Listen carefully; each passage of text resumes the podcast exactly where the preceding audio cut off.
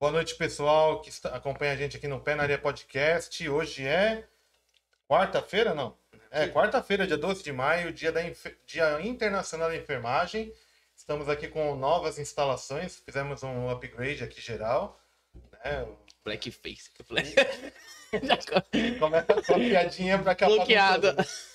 E para comentar sobre enfermagem, sobre educação, sobre o trabalho na área de saúde e por aí vai, estamos aqui com a Gabriela Seckler.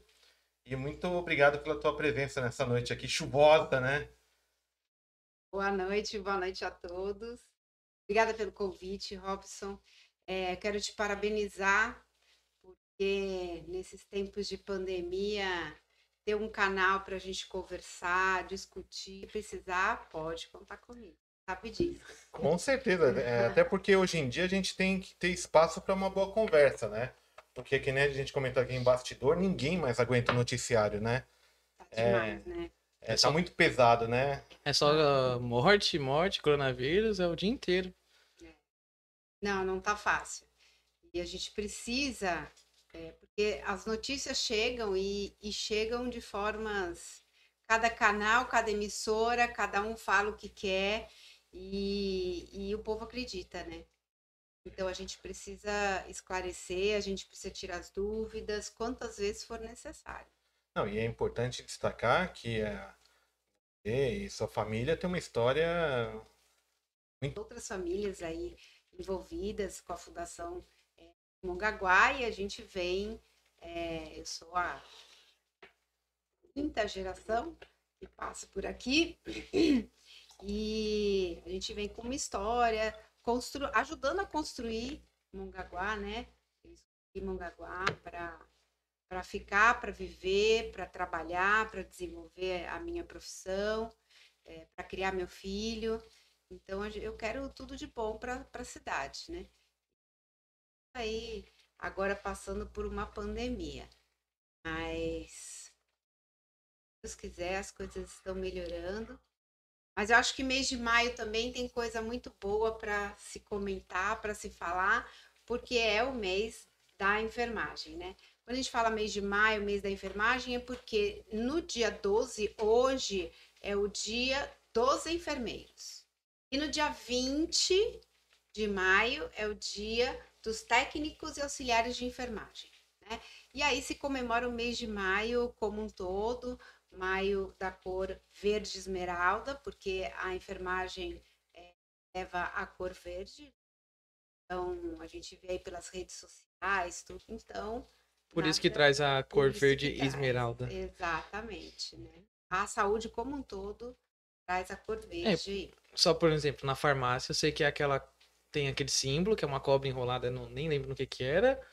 E a, a cobra é verde, mas eu acho que é um cálice, não é? É um cálice. É, na verdade não, é um bastão, mas não tem isso. nada a ver com a enfermagem. Então, mas eu queria, eu justamente, eu vou aproveitar o espaço também já Pra para explicar. Explicar, né, isso daí. Porque quando a gente fala em enfermagem, todo mundo pensa é, na cruz vermelha, né? Ou se não naquele símbolo que tem é, a cobra, que é da medicina, não tem nada a ver com a enfermagem, né? São profissões. Dá, dá o close. close. O close, ó o close. Dá pra ver, Ó, né? ó, aqui, Dá ó. pra ver bem, Tá né? preto, aí, ó. Gente, essa daqui é a lamparina. Este é o símbolo da enfermagem. E tem uma historinha aí. que eu vou É, contar isso que eu vocês tem que contar uma Olha história aqui, aí. Ó, ó, ó a tatuagem, ó. Tá vendo? Verde, enfermagem, tatuagem. cê- E aqui só rapidinho antes de ó. cortar você. Quando você chegou. Ah, faz sentido. Agora faz sentido. aprendeu. Então, na verdade, o mês de maio também foi escolhido porque é, é aniversário de uma das pioneiras na enfermagem, que é Florence, que lá em 1800 e bolinha foi para a guerra para cuidar dos soldados, né? A guerra da Crimeia. E ela que iniciou, né? Que deu esses princípios básicos que hoje a gente tem na enfermagem. Então, ela cuidando dos soldados, ela viu que se ela usasse panos limpos, se ela lavasse as mãos. Que é um básico hoje em dia aí, Não né? é? Que hoje em dia tá na moda. Hoje em dia todo mundo já sabe, né? Já assimilou. Mas naquela época não tinha nada disso.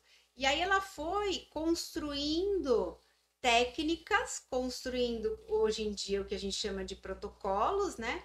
E ela foi vendo que é, com as técnicas que ela tá, estava desenvolvendo, os soldados estavam morrendo menos. E aí surge é, os princípios aí da enfermagem. Claro que tem a Nery aqui no Brasil também, outras pioneiras, mulheres, né? Porque é, antigamente tinha toda aquele preconceito, né? Então mulher não pode trabalhar, né? não é para cuidar, pode cuidar, aquelas coisas todas. E elas então são pioneiras. E aí, é... Florence então foi a primeira que, que começou, que deu início a essa. Deu início. E a lamparina veio porque não tinha luz elétrica. Ah, agora entendi. É. E aí, tanto Florence quanto é, as freiras, né, os conventos, as freiras estavam clausuradas, né? Não é que nem hoje em dia. À noite elas saíam também para poder é, dar o cuidado àquele mendigo, andarilho, né? E usava a lamparina para iluminar o caminho. Essa, é, essa moça, antes de começar, que ela, você falou, ela foi pra guerra. Como é que ela decidiu, você sabe me dizer? Tipo, como é que ela falou, ah, vou pra guerra pra ajudar o pessoal? Ela tinha um Não, ela já um era estudo? diferenciada, ela já era diferenciada, né? Então, é, por ser uma mulher um pouco à frente do seu tempo, né? Ela se predispôs a algumas, é, algumas situações. E ela realmente se voluntariou e falou, não, eu vou, vou eu preciso me dedicar a isso, né? Contanto que a frase enfermagem é a arte do cuidar é dela e que a gente leva até hoje também. É uma coisa doida, desculpa, é que você falou tinha um preconceito e hoje em dia eu acredito que a maioria é enfermeira, né, de mulher, não existe tanto assim, né? Por exemplo, médico a gente até fala no, no, masculino, né? Mas enfermeira a gente vê mais mulheres do que enfermeiros, na verdade, né? Mas isso também já não. Não existe, não tem não uma tem grande divisão. Mais, é, não tem mais, né? É, talvez na, na obstetrícia, né, na maternidade, uhum. é, o, o, os enfermeiros, eles não se identifiquem tanto, mas hoje em dia não tem mais isso. Nós temos bastante enfermeiros. É, é, na verdade, a enfermagem é um leque muito amplo. Tem várias. Né?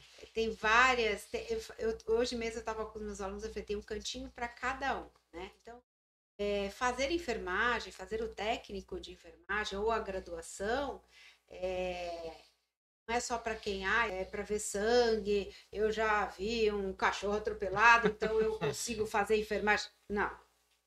É isso. É outra coisa. Né? É outra coisa, é bem diferente, é, requer muito estudo, muita dedicação. E aí você vai se identificando, tem todos os estágios práticos, então você vai se dedicando aí na. É, se identificando. Na sua área, na área que você gosta área. mais. Então dá perfeitamente para todo mundo. Eu queria comentar é que assim, você citou, né, da, da primeira, praticamente a primeira enfermeira, Isso. e demorou 1.800 anos modernos para que chegar alguém na entender que precisava ter uma rotina não é? Lavar a mão. pra alguém saber que tem que lavar é, a mão. Por isso que eu achei engraçado, né? A humanidade não muda, né? A humanidade continua sendo a humanidade, né? É, com os seus erros, porque assim, a gente sabe que é, é 1800 anos modernos da, pós, é, pós-Cristo, né? Sim. Depois de Cristo. Uhum. E antes, né? Quer dizer, existe uma, uma tonelada Milhões de anos, de anos aí. Atrás e ninguém pensou no, no protocolou, né? Nada. Esse ano ela faria 200 anos. Uma, uma então já faz um tempo aí e graças a Deus a enfermagem vem se sendo construída com qualidade. Infelizmente é, teve que vir a pandemia para que ela pudesse ser mais olhada, assistida, reconhecida e valorizada valorizada pelo ser humano, valorizada pela população. Né? Nós estamos aí é, batalhando lá em Brasília, né? E tal, para poder é, ajustar o piso salarial da enfermagem, pandemia ou sem pandemia, classe muito trabalhadora, sempre, né? Profissionais trabalhando em dois empregos, os profissionais ajudando suas famílias, trabalhando à noite. Isso não Fazendo é por conta da pandemia. Sempre, Sempre aconteceu, assim, né? né? Sempre aconteceu. Nós temos aí, em comparação a, outros, a outras profissões, ah, uma desigualdade nesse piso salarial, neste plano de carreira, nos direitos trabalhistas. O que é que a gente pode tirar um lado positivo, né, com tantas perdas de colegas e tudo mais, mas é essa visão, né? É start, tá desde 2020, né? Desde o ano passado aí, é, é, a projeto de lei 254, ver se não fica mais um, dois, três, quatro anos lá. Tem pressa, né? Muita, A classe tem pressa, né? Para que seja aprovado os direitos, né? Porque nunca antes Brasil, né? Vamos É, uma profissão parafrasear, tão necessária, uma profissão tão necessária, não ter uma visibilidade que nem você falou. Não tem nenhuma, realmente você falou. colegas de profissão. Passaram duas vezes ir para a linha de frente, não recuaram, que não pediram demissão, se contaminaram. né? Sabemos aí, primeiro que ninguém conhecia esse vírus, ia trabalhar com esse vírus. né? Então também foi um aprendizado para todos nós. Ah, depois falta de recursos, e não é falta de recurso municipal, não. É mundial mesmo, né? Não dá para falar só É. de Mongaguá. A gente vê nos noticiários todos a- os outros países comentando sobre. Exatamente. E, e, a- e aí a gente foi perdendo esses profissionais, e não só por mortes, né? Uma coisa que precisa ser dita também.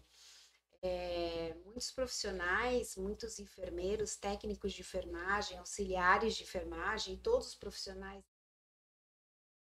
são envolvidos aí. é, após o Covid, existe um tempo de recuperação.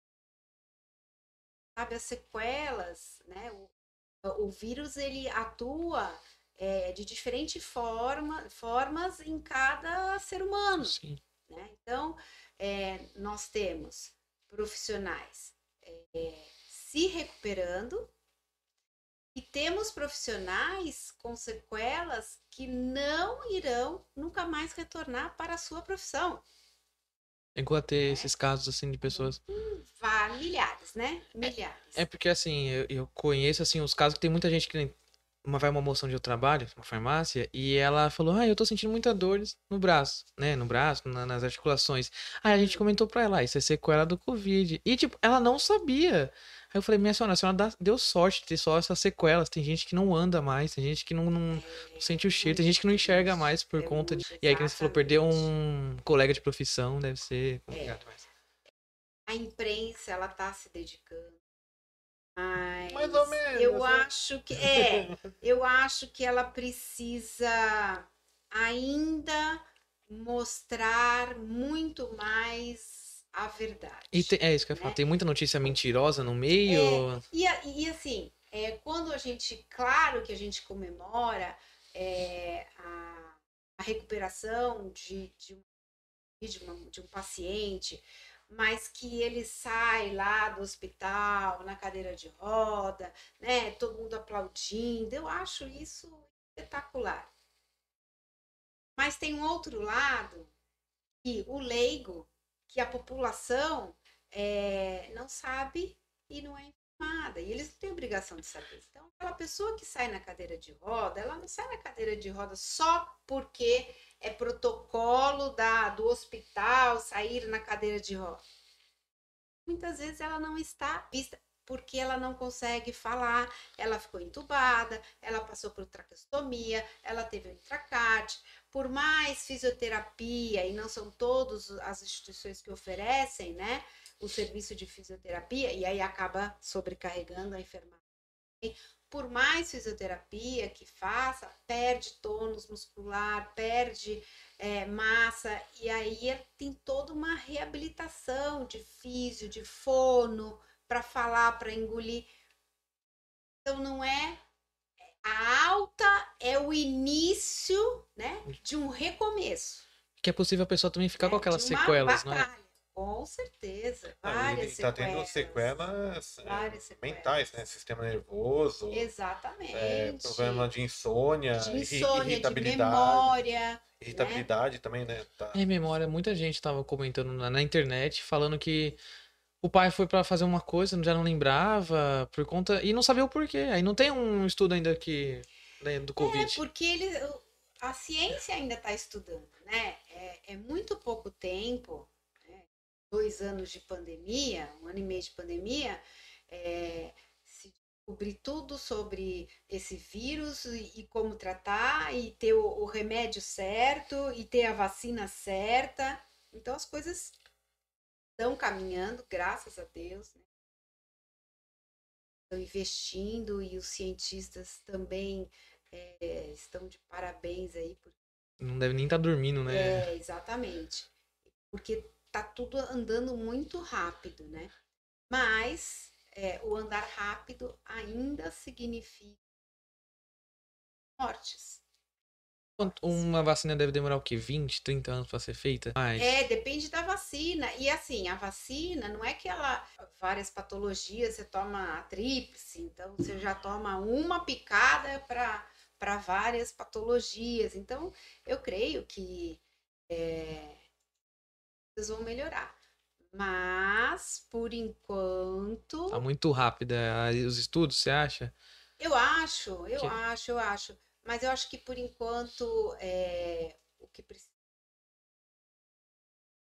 Mesmo com a vacina, você pega Covid. Sim. Né? Parece na casa dos meus amigos. Você não pode. Não, não pode não tem cobertura de 100%. E nós temos casos no mundo inteiro de pessoas que tomaram a vacina e se contaminaram e pegaram Covid. E isso não é dito dessa forma. E aí eu fico pensando, bom, precisa. Culpa da mídia. É, Culpa da mídia. Precisa, para chocar, né? precisa pegar Covid depois da vacina, um de cada família, no bairro, o vizinho, para eles entenderem isso. Então, é, uma das coisas também que está ajudando são os, os, artistas, né? Então, quando você dá sequela, a Joelma, por exemplo, ela pegou Covid duas ah, é, eu já não sabia, não. Eu... E ela está fazendo um trabalho de divulgação disso.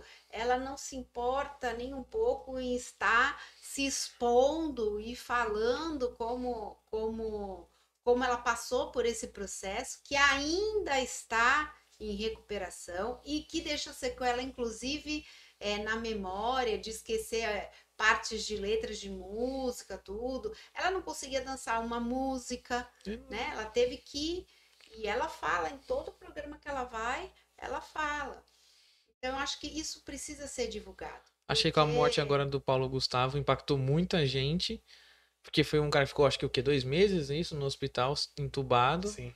E é. quando ele teve uma melhora, que foi no domingo, né? Uma melhora, veio a falecer de noite. Então acho que muita gente, após isso, deu uma, uma noção maior. É, porque dimensionou uma situação que ninguém tava. Ah, é sempre tá longe, né? E aí quando vê uma pessoa próxima, né? Uma, é, é, como você falou, ele era um artista próximo, relatava Sim. o dia a dia da, da maioria das populações do, do é. Brasil, né? Aí o cara vai e morre, infelizmente, né? Aí alertou mesmo, porque tava todo mundo falando. Aí, mas sabe, eu vejo assim também. É, como eu falo, culpa da mídia. O tom que a mídia estava dando era uma de guerra, guerra política entre Dória, Bolsonaro, aquela coisa toda. Ah, morreu 400 mil pessoas. né? Mas estava em tom político. Sim. Até porque, eh, se vocês perceberam o noticiário hoje, é, eles mudaram também o tom da matéria depois que o Paulo Gustavo morreu. Eles já começaram a, a formatar as matérias de uma outra forma. Porque a mídia, infelizmente, ela está desinformando mais do que está ajudando. É, é, a gente precisa prestar muito atenção no que ler, né? Aonde ler, aonde buscar essas informações. Porque é, nós mesmos profissionais acabamos ficando em dúvida quanto a algumas informações, né? Não, mas é, pode tomar. É, se eu tomei a primeira dose do Butantan, agora a mídia vem e fala assim: olha, a segunda dose pode ser de outra qualquer. Não é bem assim, né? Calma, calma. Vamos, vamos ver o que realmente diz o protocolo. O cientista, não a televisão, a telinha lá o cientista, porque senão a população acredita, né? Então eu acho que da mesma forma que a população está confiando nos profissionais da saúde, é, deixando seus familiares sob seus dados da equipe, eu acho que a população também tem que buscar informação com os meios certos, com as pessoas mais da saúde. Então, qualquer dúvida, vai na unidade básica mais próxima. Tira a dúvida, porque senão começa a disseminar aquela informação de uma tal forma que a gente fica relutando ali para falar não, não é não verde, é, é, amarelo. Não, não é verde, é amarelo. E a gente acaba não conseguindo, porque é tudo tão rápido hoje em dia com a tecnologia, com a internet, com tudo e você lá na sua unidade básica, você lá no pronto-socorro, no boca a boca, falando um por um, enquanto. A internet tá já espalhou para milhões. Na internet. Então é, é, bem complicado, né? O Estênio Garcia foi um que com vacina pegou Covid. Então precisa ter um artista para provar que mesmo tomando vacina se pega Covid. E tem gente que vem a falecer, é, não, né? Tem que acreditar no que o profissional está dizendo, no que o Ministério da Saúde está tá orientando. A gente tem sites aí sérios que passam essas informações, né? Esse... E eu, como professora, procuro passar para os meus, meus alunos aí, a gente conversa bastante sobre isso. Eles buscam as informações e eles vêm. Olha, coisa tu está dizendo outra. Então, vamos ah, vamos estudar, vamos ver qual, qual é a lógica, o que está acontecendo, né? Pra, porque eles são multiplicadores da informação. E, e os grupinhos de, de WhatsApp é que tá matando. Não, é aquele mundo, negócio né? lá do. Da... Você fala da, da... Da oxigenada, oxigenada e, e bicarbonato. bicarbonato. Não sei se você viu essa notícia um monte de gente ia na farmácia, ah, eu quero água oxigenada. Aí, bicarbonato. Pra que a senhora quer? Não, eu vi na internet que fazer inalação com isso aqui mata o Covid. Não, senhora, vai te matar, não é? Vai matar o Covid. É. E tem um negócio bem grandão assim no bicarbonato. Não inalar. E a pessoa, só porque viu na internet, a pessoa acha que vai funcionar. Não, e foi aquela, o caso lá, que foi até alvo da CPI. Uhum. Ah, o presidente apostou na hidroxicloroquina. hidroxicloroquina esse remédio e tal. Tudo bem que também, assim, é que nem eu, eu vi o Dr. Zebalos, que participa do, da Jovem Pan, do, do Pânico, ele falou. Uhum.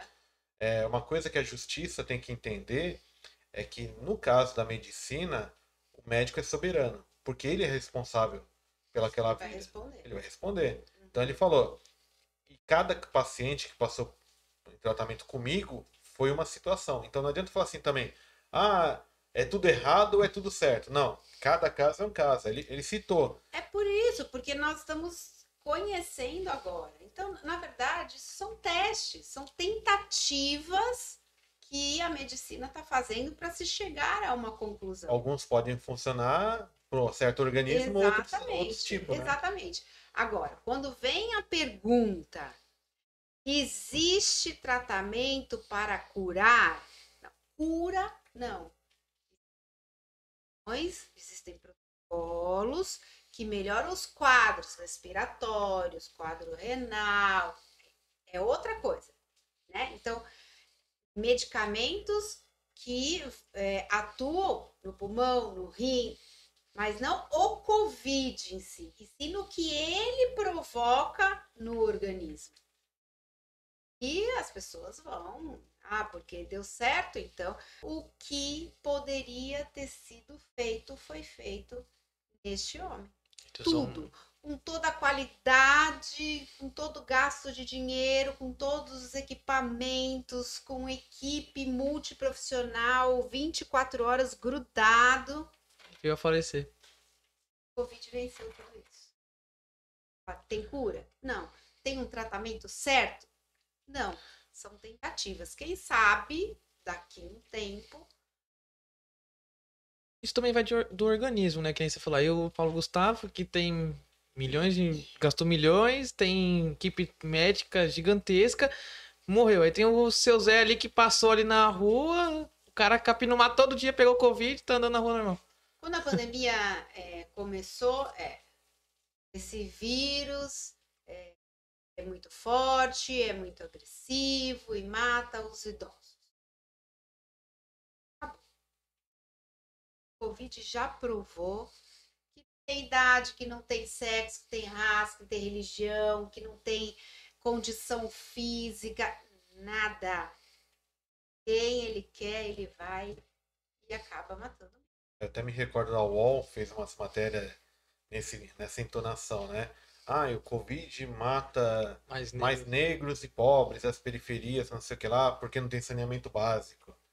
É, é, e é, você disse, é equivocado isso, né? Sim, é que a estatística pode é, mostrar que quem não tem saneamento básico, a contaminação é maior. É, tá mais propício, Mas, né? O matar, a condição do organismo, perdemos atletas, perdemos jogadores, né? Então, crianças, pouco se fala nisso, crianças, bebês, Bebês chegaram não a. longe, gente. Não tá longe. Esses óbitos não estão lá longe, né? Não é em outro estado, é aqui no nosso estado, é subindo a serra, é descendo a serra, tá perto. E é isso que a população tem que, tem que se atentar. É, isolamento social. É, sair só quando necessário. Uso de máscara daí acho que é um mantra já, né? Não, Se é tornou um mantra. O que você acabou de dizer linka com o que a gente, no começo da história, que, né? Da, da importância do profissional da enfermagem, né? Precisa que a população entenda as noções que foi a primeira enfermeira, né? É o básico, né? A Lavar higiene, o corpo. E é que nem teve uma cuida da casa, limpeza da casa, sim, sim, é, limpeza das roupas, limpeza do quintal, né? Porque é, é noção básica de higiene, né? Não, e tem estudos, né, mostrando a resistência do vírus em superfície, em tecido, né? Então, realmente não é só a mão, é que a mão é a primeira, né? É, primeiro contato. É, é o primeiro chega. contato. Mas é isso que a gente tem que fazer e a população é, não se conscientiza. A gente fala sair quando necessário, é você programar a sua semana, é você se programar para sair uma vez por semana, faz tudo o que tem que fazer, volta para casa, tira a roupa fora de casa, tira sapato, vai direto pro, pro chuveiro, toma banho. Tem que ser assim. E eu só vejo gente fazendo isso ou porque é profissional da saúde, né? então tem que zelar pela sua família, né? A gente vê profissionais da saúde não voltando para casa. Morando em outros de... lugares, tal, para não. É, ou famílias que já perderam alguém. É, não... Aí o choque vem e aí começam. E assim, sair quando necessário, não é assim, ah, é necessário comprar pão todo dia. Então eu vou sair porque é necessário comprar pão todo dia, então eu vou à padaria todo dia. se o aluno não pode voltar para a escola por ter que sair de casa, por ter que pegar transporte, porque a pessoa não pode sair para ir no mercado todo dia, para ir na padaria todo dia, para e a gente vê isso acontecer. Vendo isso todo dia acontecer em todas as cidades, em Mongaguá, em todos os bairros, com toda a faixa etária. E é muito triste isso.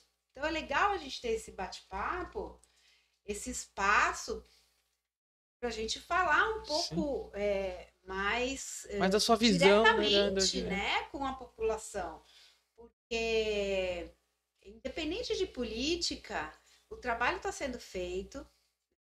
Eu quero é, parabenizar a equipe de vigilância epidemiológica de Mongaguá, o Arnaldo, as meninas incansáveis da enfermagem. Não tinha equipe nem para se levar uma vigilância epidemiológica com o serviço normal, muito menos uma pandemia.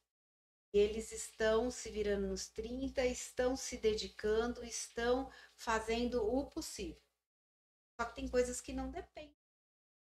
Depende daquela equipe, não depende da enfermagem, não depende do médico. O médico tá lá. Se não tem material, se não tem tubo, se não tem. Não tem a segunda dose. Não tem segunda dose aqui, não tem segunda dose no Maranhão, não tem segunda dose em São Paulo. É, como? Você não tem mão de obra, o povo está morrendo. Esses óbitos, vocês têm que pensar que não é só a enfermagem e não é só a população. Mas assim, o que faz a vacina também está morrendo. Sim.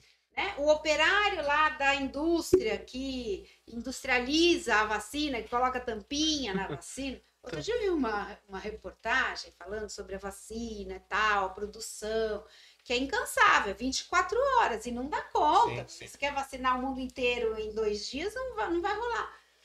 E daí tem partes do processo que são realmente com a tecnologia, mas uma das partes que não tem a tecnologia e depende do homem é a tampinha de borracha que vai no frasco. Tem que ser manual. Senhor, esses homens, eh, né? Esses funcionários hoje estão nas minhas orações, porque pelo amor de Deus, você passar 8 horas, 12 horas Apertando tampando para depois vir o lacre pra... e a gente não, não, não passa não nada. para para pensar nisso, né? Ah, é, um, é, um, movimento de né? guerra, né? De guerra. É, porque assim, até eu vi acho que na CNN agora há pouco, é, são Paulo está aguardando a China liberar mais uma etapa lá do né? Que é, é o componente para matéria-prima. Matéria-prima para a produção da. É uma sigla IFA? Ou não? É, é o nome da matéria-prima chama IFA. Eu não sei, não sei se é não sei sigla, falar. É. Mas acho que é. Chamou? Deve ser o nome da matéria-prima lá. Chamou Simone, assim. procura aí. É. Ah, deve ter, esquenta a cabeça. Mas aí o. Estão liber... para aguardar para vir, para retomar a produção mas hoje acho que eles entregaram mais um milhão de doses para o Ministério da Saúde. E é aquela velha história, né? Agora, com, a, com os ânimos um pouco mais calmos de todos os lados, né? Tá começando, chegou uma, um lote enorme da Pfizer, tá chegando uma lote enorme agora também que o governo federal comprou. Da AstraZeneca, né? É, da AstraZeneca suspendeu, né? Da vacina. É, já suspendeu? Mas olha, quando você fala em lote enorme, é um lote enorme. É outra coisa que a população acredita. Agora chegou um lote enorme, então agora vai ser vacina para é, todo mundo. É. E aí foram 500 mil doses. Não dá pra nada. É uma cidade do. Se você fizer o cálculo. Não, se você fizer o cálculo. E passou uma. Teve uma reportagem sobre isso também. É, o Brasil vacina aproximadamente é 400 mil pessoas. É um dia de vacinação. É um dia de vacinação. Você entendeu? Por isso que vem agora as, uh, os grupos né, prioritários, por isso que tem que ter essa organização. Que eu aproveito mais uma vez o espaço é, para pedir uh, para os gestores, inclusive, do nosso município e gestores do, do Brasil, é, eles precisam rever essas prioridades. Porque quem é, de fato, quem é a prioridade agora no momento para tomar a vacina? Será que realmente é o idoso? Será que eu me questiono muito, Robson, é, porque o operário, eu não vou nem falar da enfermagem, vocês vão falar assim, ah, só tá puxando. Né? E a enfermagem é, já Já foi muito. a grande maioria já se vacinou, graças a Deus, né? Profissionais aí é, da saúde. E agora entrou hoje profissionais da saúde autônomos. Porque alguém precisa repor esses óbitos todos, essas vagas todas, Sim. né? Essa E exaustão tem muita toda. gente da, da saúde que tá sobrecarregado, né? Muito, Já muito. não aguenta mais trabalhar, não, né? Não dá, não dá. E Uhum. vai se afastar, e não é por conta do Covid. É por conta de patologias secundárias aí, né? Síndrome de Burnout, depressão e tudo junto, que, que chega uma hora que explode mesmo. Não tem todas as patologias de saúde mental, né? Inclusive. E, e aí eu me, me, me, me pego pensando o seguinte: qual é realmente a prioridade? Porque, graças a Deus, aqui em Monaguá, a gente é uma cidade pequena. Ônibus lotado, por exemplo, não chega, né, aos pés da lotação de São Paulo, de Santos, que é aqui perto, né? E aí a, prioridade é o idoso, né? porque se pensava que o vírus matava só o idoso, Foi por isso já que. não é mais assim. E o trabalhador que não pode trabalhar em casa, que não dá para parar, que pega ônibus, que pega metrô, que pega trem, tá sem vacina. É, tem- Quando que vai chegar essa vacina para esses, para essa população? Sendo que 500 mil acaba em um dia e tá sendo pro grupo Você prioritário entendeu? ainda. Então eu acho que Tinha que dar uma precisava ser revisada. revisto essas prioridades, essas condições, de alguma maneira, porque para tudo, né? Para tudo. Estão tão preocupados com o comércio, né? Mas e a indústria? Se você não tiver lá também. na ponta a indústria para produzir é, o, o produto para o restaurante, para o mercado, pro... não adianta ter restaurante aberto. E é uma cadeia, né? Vai gerando prejuízo, prejuízo, prejuízo. E vai ser, acho que na minha geração, que a gente vai repor o prejuízo disso. É, tem países é, focando a vacinação no jovem. É isso que eu ia falar, né? Alguns É, a países, você Finlândia. sabe? É. A Finlândia, ela, ela inverteu. Onde que sai pra trabalhar? A pessoa já é aposentada. Aí só vai mesmo pra sair pra fazer o, o necessário mesmo, né? Para não fazer nada, porque esse tem que ficar em casa, esse pode ficar em casa, esse deve ficar em casa, esse tá aposentado. Bem ou mal, vai ter uma aposentadoria, uma renda no final do mês, lá no começo do mês para receber, né? É, a mesma coisa dos professores, né? Demorou muito para esses professores serem vacinados. E agora não são todos os professores, e aí vem por etapas, porque não tem vacina. Então vem por etapas. Ah, legal, os professores estão vacinados. E, e os alunos? É, sem os alunos Não, eles não não dão aula, né? né? E assim, eu sou professora. Então vai chegar uma hora, eu não tenho a idade ainda da prioridade do professor, mas vai chegar uma hora que. E aí eu vou ter que voltar, graças a Deus, eu sou vacinada por conta eh, da enfermagem, e eu voltei eh, com os alunos para a linha de frente. Mas assim, a vacina não é 100%.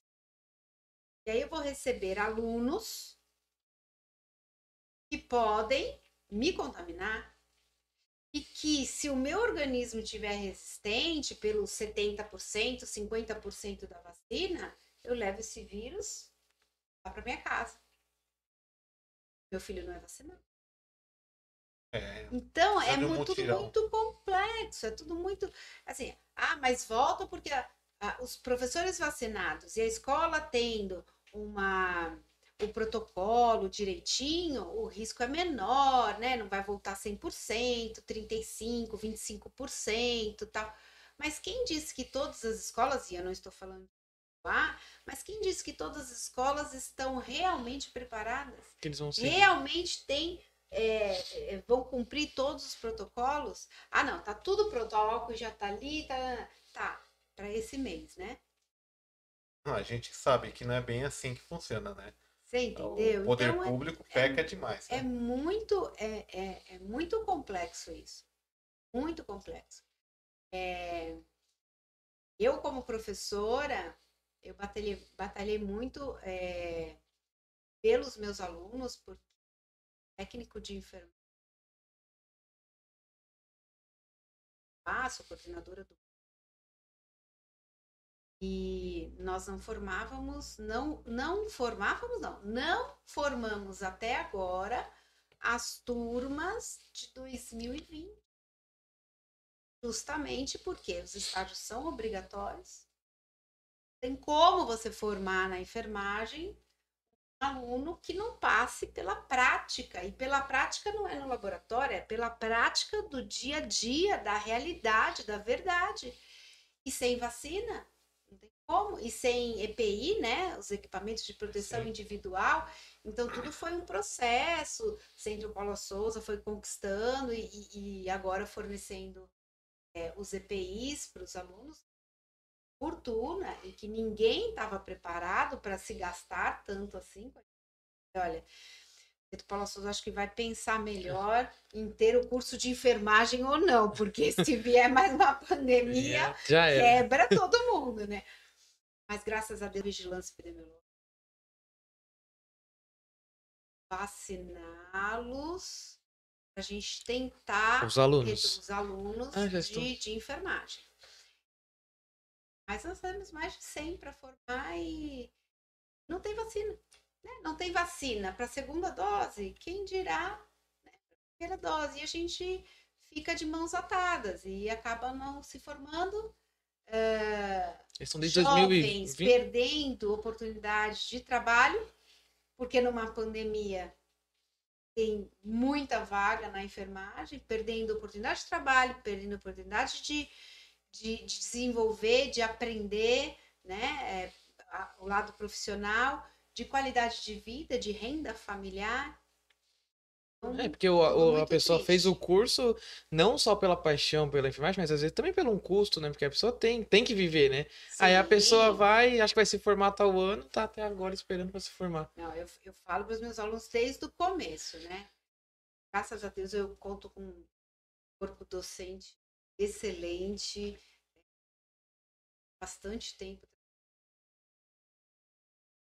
12 enfermeiras, professoras, ah, esse ano fez 15 anos de enfermagem, a ETEC Adolfo Berezin. Ex-alunos espalhados aí. E na primeira semana, passou lá no vestibulinho, a gente já senta para conversar sério. Porque assim, ah, vou fazer enfermagem porque eu estilado, é, mas é uma profissão onde vocês têm que estudar para o resto da vida, porque as coisas mudam a cada dia, haja visto a pandemia. Uh, vocês têm que melhorar o currículo para poder melhorar o salário, para ter condições Sim. e ter uma condição de vida, uma qualidade de vida. Então vocês não estão aqui buscando, né? ninguém é Madre Teresa de Calcutá, Florence, Ana Nery, não. São é, pessoas buscando uma profissão. Né? Aliás, falando em ETEC. É, por favor, porque você. ETEC, né, por favor. É, nós estamos aí é, com as inscrições abertas, né? Para o vestibulinho, que agora não é mais vestibulinho ah, por conta da pandemia. Ah, né? claro. então não temos a prova presencial. Por enquanto. Por é com base no histórico escolar. Exatamente. Já, então não é teste lá. Não é do ensino médio. É... Turismo, informática. Né? Turismo receptivo, informática. Fora o é, ensino médio, Isso. que o ensino médio é no final do ano, Isso. né? Agora na metade do ano Isso não tem ensino médio. E nós estamos aí com várias novo, Novotec, né? Então, com ênfase em humanas, com ênfase em exatas, tá bem ah, legal ah, isso. Mudou. Que Iniciou, veio a pandemia e parou. Mas vestibulinho aberto, na verdade não é vestibulinho, é processo seletivo por análise do histórico escolar. Então entra lá no site, o curso que você quer dar uma lida, ver o perfil, ver se realmente você se identifica, né? Sim. E aí vai ter que anexar é, histórico, RG, CPF, paga uma taxa de inscrição de R$19,00 e aí vai ser por análise desse histórico. Se você tiver terminado o ensino médio, é pelo terceiro ano. Se você ainda aí é do ano que você Passou o ano pass- o passado, você- né? É, que você. E aí, só depende das notas. É, Eu já tava né? até pensando em escrever, eu falei no começo, mas não vou não. não vou passar. Eu passei em administração, eu me formei em administração, mas aí eu fiz pela prova, né? Agora, pelo ensino médio, eu tenho certeza que eu não passo. Não, eu tenho certeza. Olha, tá se entregando. gente. Não, eu vou mentir, pô. Tá É- se entregando. tá se E, entregando. mas as aulas, quem você falou, tá tendo os alunos, mas estão tendo presencial? Alguns ou não? Como é que tá funcionando? Então, falar dessa parte, né? Vamos esquecer um pouco a enfermeira e falar um pouco Isso. da coordenadora. que momento como esse, né? Eu me sinto um pouco mais à vontade, porque eu venho de um ano numa plataforma, na plataforma Teams, que é a plataforma adotada pelo Centro Paulo Souza, e dando aula online. Mas estraga a experiência, não estraga a, a parte online? Eu vou dizer, eu faço faculdade online, você também faz. faço a gente não sente um ânimo de. Ah, é desgastante a pessoa ir todo dia pra ITEC ou pra faculdade? É, mas a gente sente maior ânimo pra ir do que a gente abrir aula online. Tudo bem que hoje em dia ainda tem que se falar comunicação, de abrir a câmera, mas a gente não, Ah, é, não é a mesma coisa. abrirem- Eles sabem disso.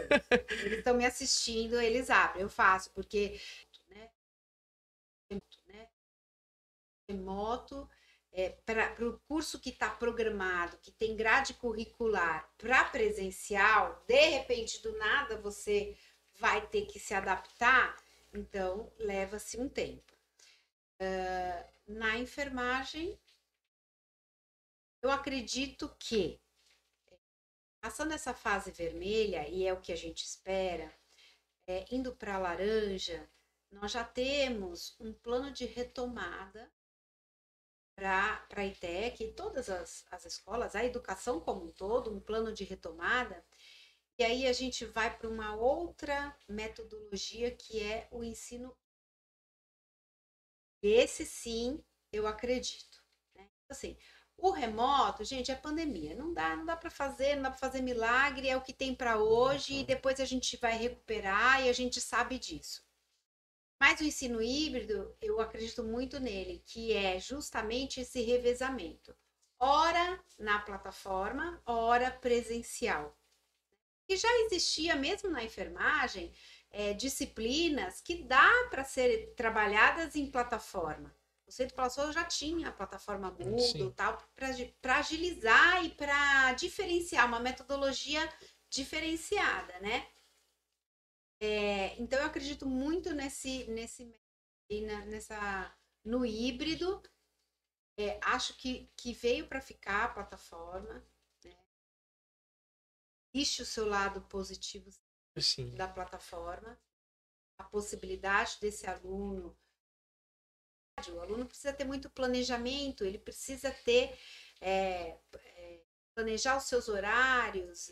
E Tem uma complicado por disciplina, conta né? da, da pandemia, porque assim, é, você até é responsável, você até planeja. Mas o marido está trabalhando em casa, daí só tem um computador, o filho também, você está tendo que alfabetizar seu filho, você vai ter que. Não é assim que você ajuda na lição, não, você tem que aplicar a lição para ele. Então, assim, Muda tudo ali o seu planejamento. acho que qualquer metodologia numa pandemia vai ter o seu lado negativo, as suas adaptações. Agora, fora da acho que é uma coisa legal para a gente estar indo aí essa nova, essa, esse ensino híbrido. Sim. Não desmerecendo nenhum dos outros cursos, como administração, edificações. Mas a, enfer- a enfermagem precisa de estar na mão na massa. A- os outros tudo bem, que nem, por exemplo, edificações, você abre o AutoCAD, o professor pode falar, ó, gente, vocês vão abrir tanto, o projeto é esse, é uma coisa. Mas a enfermagem não, você tem que estar vendo ali, você tem que estar naquela.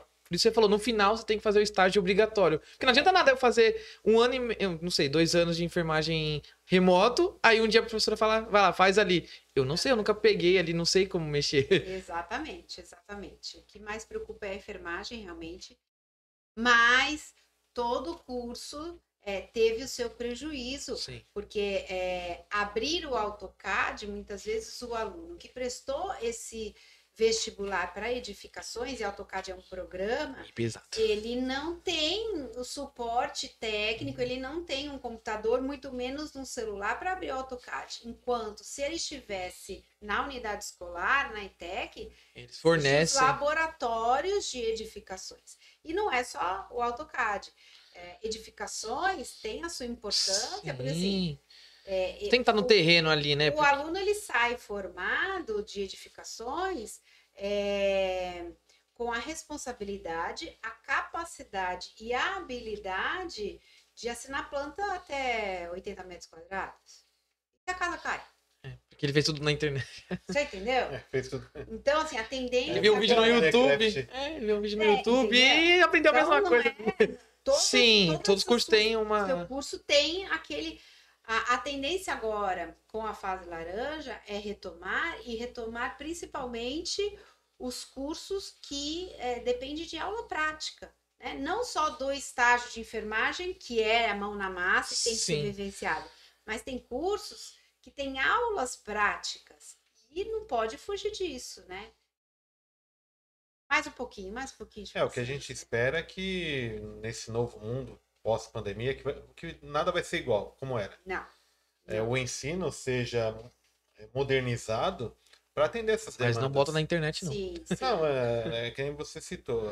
é, Não, não adianta ser só online ou só presencial. Acho que a mescla e até a modernização dos cursos, que nem jornalismo, vou pegar pela área, né? Eu, na época da faculdade, é injustificável ser quatro anos para se formar um jornalista. Eu ia fazer um compacto de dois anos, Aham. sabe? O, o que é um jornalista? O cara tem que saber escrever.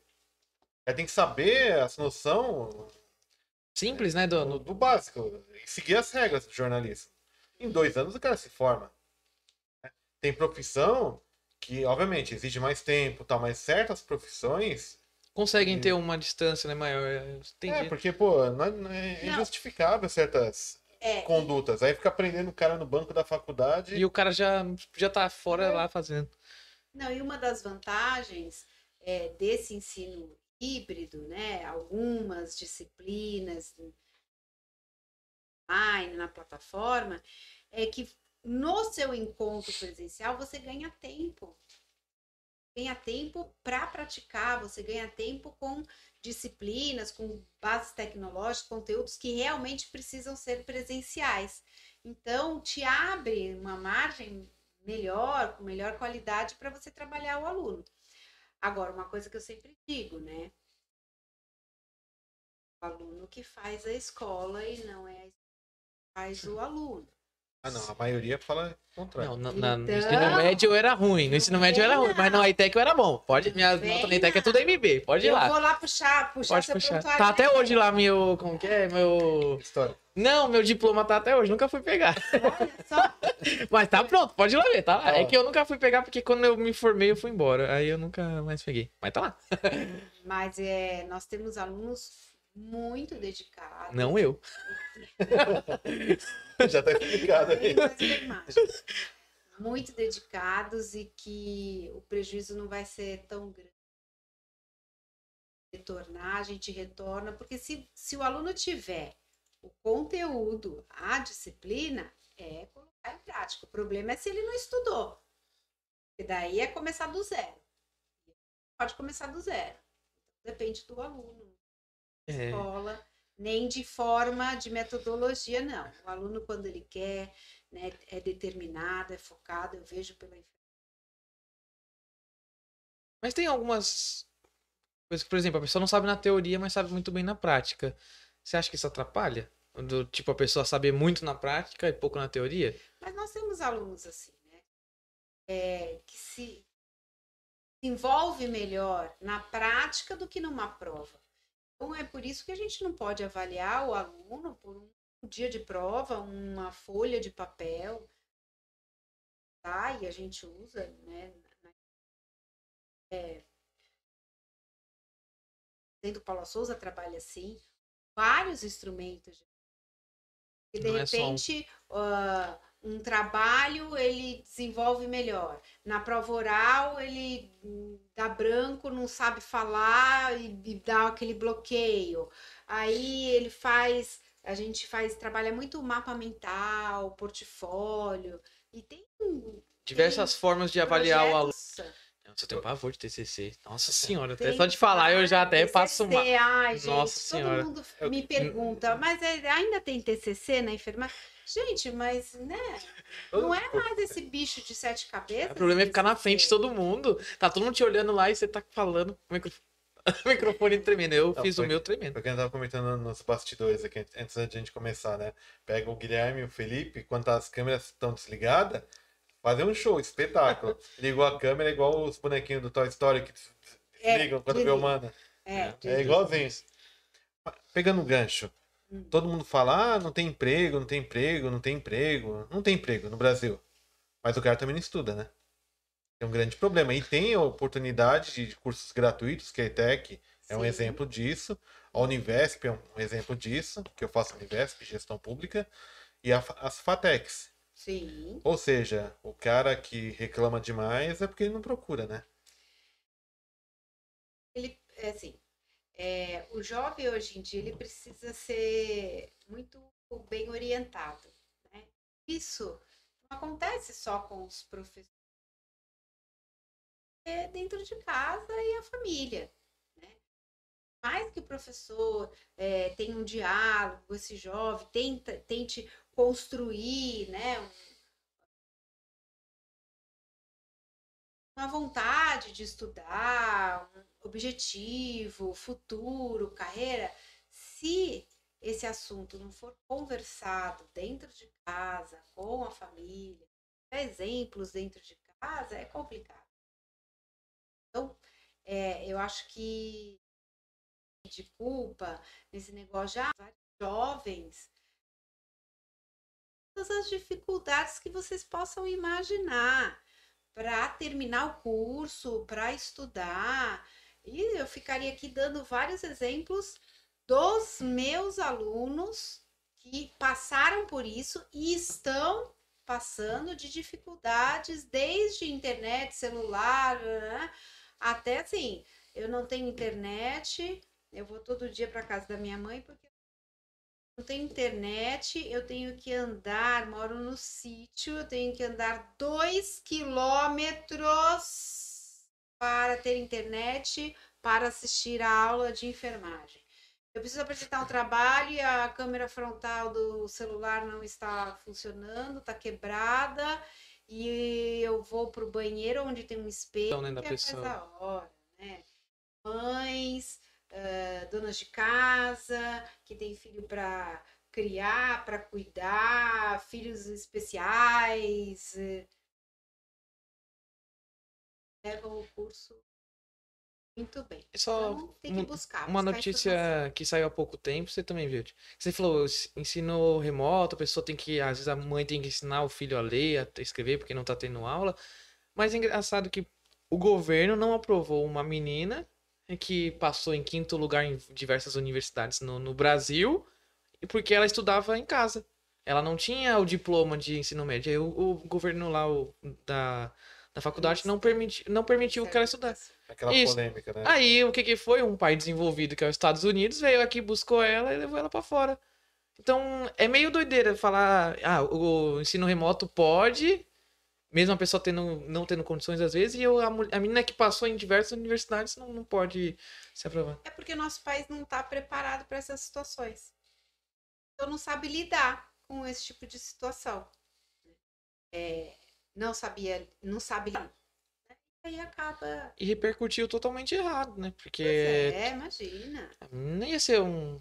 Foi um. É, só, só pra você ver o É abismo. questão de opinião, de visão, né? De visão de- do, do ser humano, da, da- do, do desenvolvimento, do potencial das- dessa menina, e aí vai para os Estados Unidos. né? Não, e aí, pegando o que você disse, o que você disse, Felipe, é, a gente pega o abismo que é a política no Brasil, que é uma, uma política que trabalha para o Brasil não funcionar. Pegar o exemplo do marco do saneamento básico.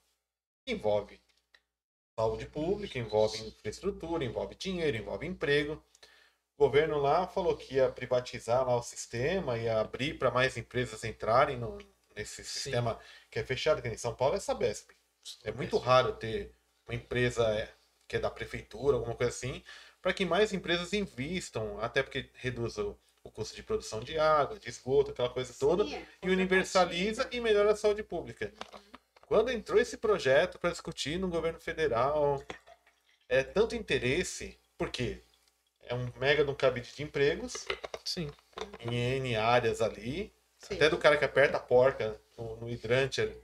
Ali o cara vai ter. A- recentemente a SEDAI, que é aquela empresa no Rio de Janeiro lá que estava toda hora sendo contaminada a água lá, porque, por do- Ah, sei. que o povo tava bebendo água tudo preta, água Sim. tudo contaminada, Aham. foi privatizada, porque assim, o Brasil não funciona. Falou aí. e- Quantas e empresas estatais existem no Brasil? Seis- 500 e pouco? né? quando o Bolsonaro assumiu, que ele colocou uma equipe, né? Assim, o governo Bolsonaro ele tem um, um- pelo que eu acompanho, tá? Eu posso estar totalmente errado, mas pesquisem aí. Ele tem uns cara que é mais político e tem uns cara que é ultra técnico, que é os cara que estavam encostados nos governos anteriores. Uhum. Ele tem uma equipe que está com a, a turma do Paulo Guedes, que eles fazem a desestatização. Então, ele- quando o Bolsonaro entrou, tinha 658 empresas, se eu não me engano, só do governo federal. Um exemplo, tinha uma empresa que, que era fabricante de preservativo. E dava um prejuízo de 158 milhões. Quer dizer, o governo. Aí. Poderia cara- dar pra uma ola da vida, pra Não, qualquer coisa governo do não- O mundo. governo não tem que fabricar met- preservativo. É, é. Né? Mas Aí, é crônico, né? É difícil, vai ser. é- é Aí vamos falar, é uma necessidade básica. Realmente, mas a, a empresa não dá lucro. Aí que, nem, por exemplo, vai vir uma ola, ela vai ganhar tanto do governo, o governo não vai se meter, ela vai saber a distribuição. Não, e a, e a empresa que é, a terceiriza a produção, ela não tem impacto de cabidão de emprego, não tem corrupção, porque É, Ele quer. ó, tá uma lá da cá, É. ó. É isso, é isso que. e aí impacta, vamos pegar aí, entra na raiz do problema que a gente, que é o assunto principal aqui, saúde e educação. Aí o cara cresce aprendendo que ser malandro no Brasil é o que dá certo, né? Em vez de estudar, né? Não, vamos ser na malandragem. E tá errado, né? Tudo bem, é que nem a gente ia discutir aqui. Você, o Elon Musk, Sim. Bill Gates, Steve Jobs, alguns caras. Tudo Foda. fora, né? Fora do Brasil, né? No Brasil a gente tem. tem o- Paulo Guedes. não, teve, teve o, Não, o. Safra, né? Eu esqueci o nome dele. É, o mano do Banco Safra, né? Banco Safra, ele faleceu recentemente, se não me engane. Mas é pouca gente, é muito. É, é Não, conta é- no dedo quem Os brasileiros. dá certo, Os né? brasileiros que deram que certo ter vão muito pra esforço, fora. Mas eu ia falar isso, né? E dá certo e cai É, fora. por exemplo, Você o- não tem o suporte, você não tem apoio, você não tem respaldo, você não tem. E aí você vai procurar. Essa menina foi procurar. Mas- Agora, é, voltando para a área da saúde, falo que é crônico isso, próprios hospitais de campanha, né? E aí, quando você vê, você gastou milhões, poderia construir Um- aí, um hospi- montar não sei quantos hospitais e nem metade foram montados. A pandemia tá aí ainda, né? O Japão, ele não, não, desmontou até hoje, né? Aquele hospital que eles montaram em sete dias Isso, é e tal, gigantesco, entendeu? né? está fechado, esterilizado. Quando Agora se eu me precisar. pergunto, por que que não desmontar? Porque a terceira onda tá aí, né? É, é cálculo matemático isso. Nós, é, eu ainda fui privilegiado, que foi um dos últimos, né? Nós estávamos pra cá, né? o vírus começou lá do outro lado. Então a gente pôde copiar e pôde acompanhar tudo o que estava acontecendo nos outros países, nos, né, nos continentes. E daí Mas- devia ter é, acordado a vacina muito antes disso, vai ficar esperando o quê e tal.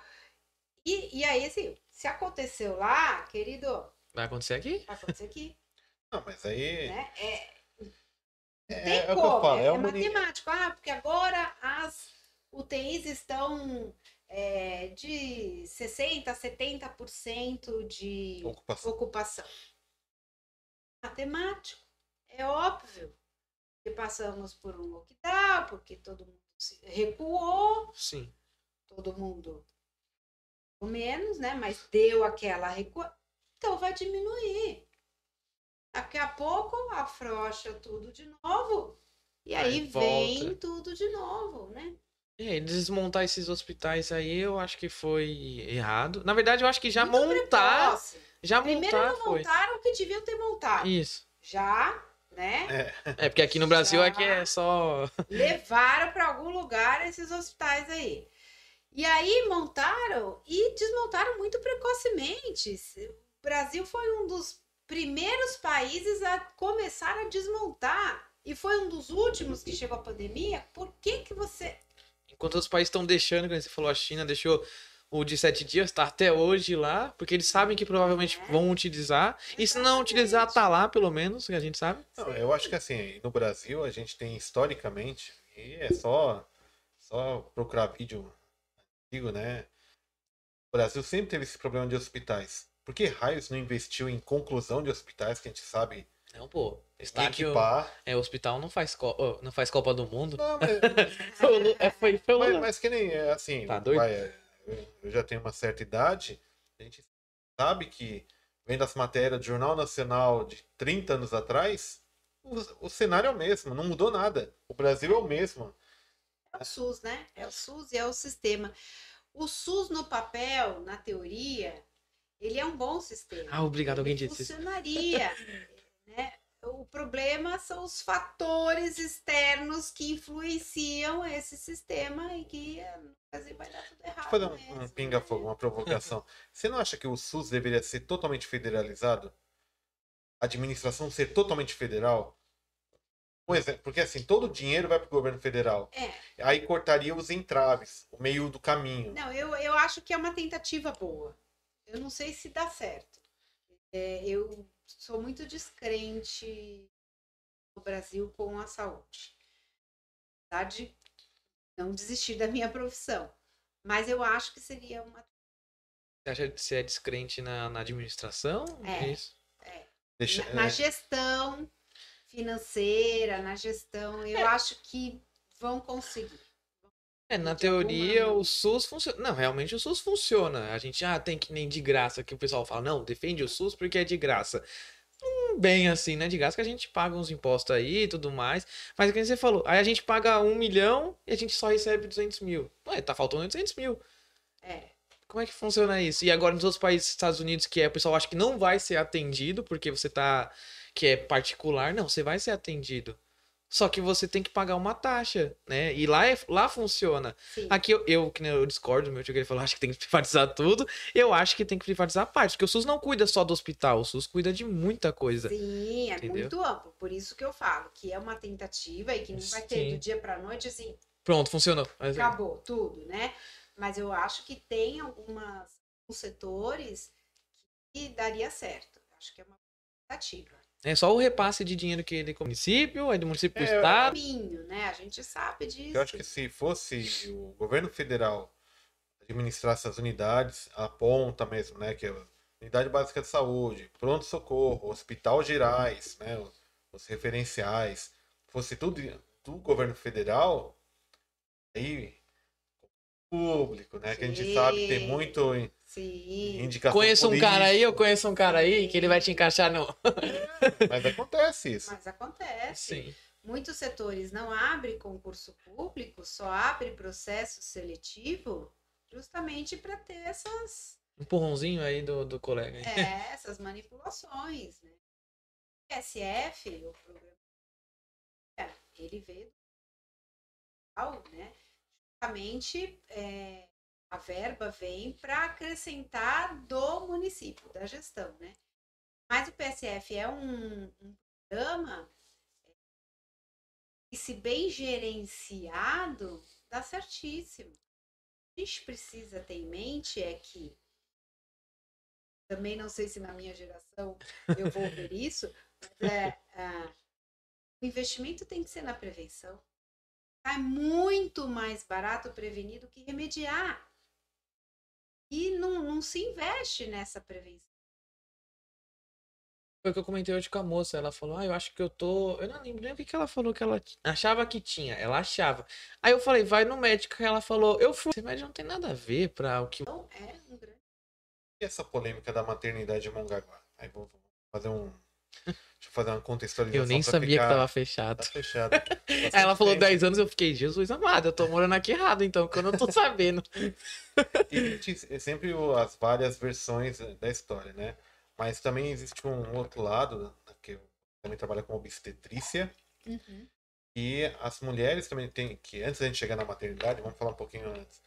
A mulher, ela tem que, quando ela fica grávida, ela, ela tem que tomar muito mais cuidados de saúde, né? Sim, Porque existe um monte é, existe uma questão de pré-natal para fazer certinho, para identificar qualquer anomalia no Sim, processo, sim, tudo.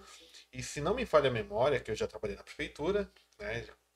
E até na gestão pública a gente passa umas pinceladas nisso.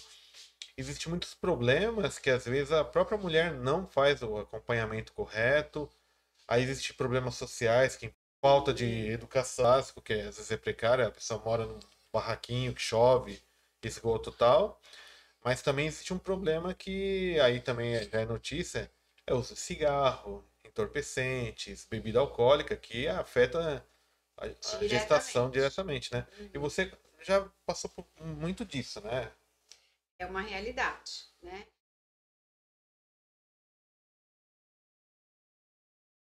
É, dois meses antes da pandemia, saí com coração partido, porque é o que eu gosto de fazer na área. É um, um aprendizado a cada dia, né? E essa é a realidade. Na verdade, nós temos é, idade com a qualidade de pré-natal, isso eu não estou falando todo, né? Mas também, por outro lado, nós temos a parte de responsabilidade dessa mulher gestante. Então, tudo é, inicia é, é, Engravidar. né? E essa informação tem que chegar para essas mulheres também, né? É, então, o planejar é muito antes disso.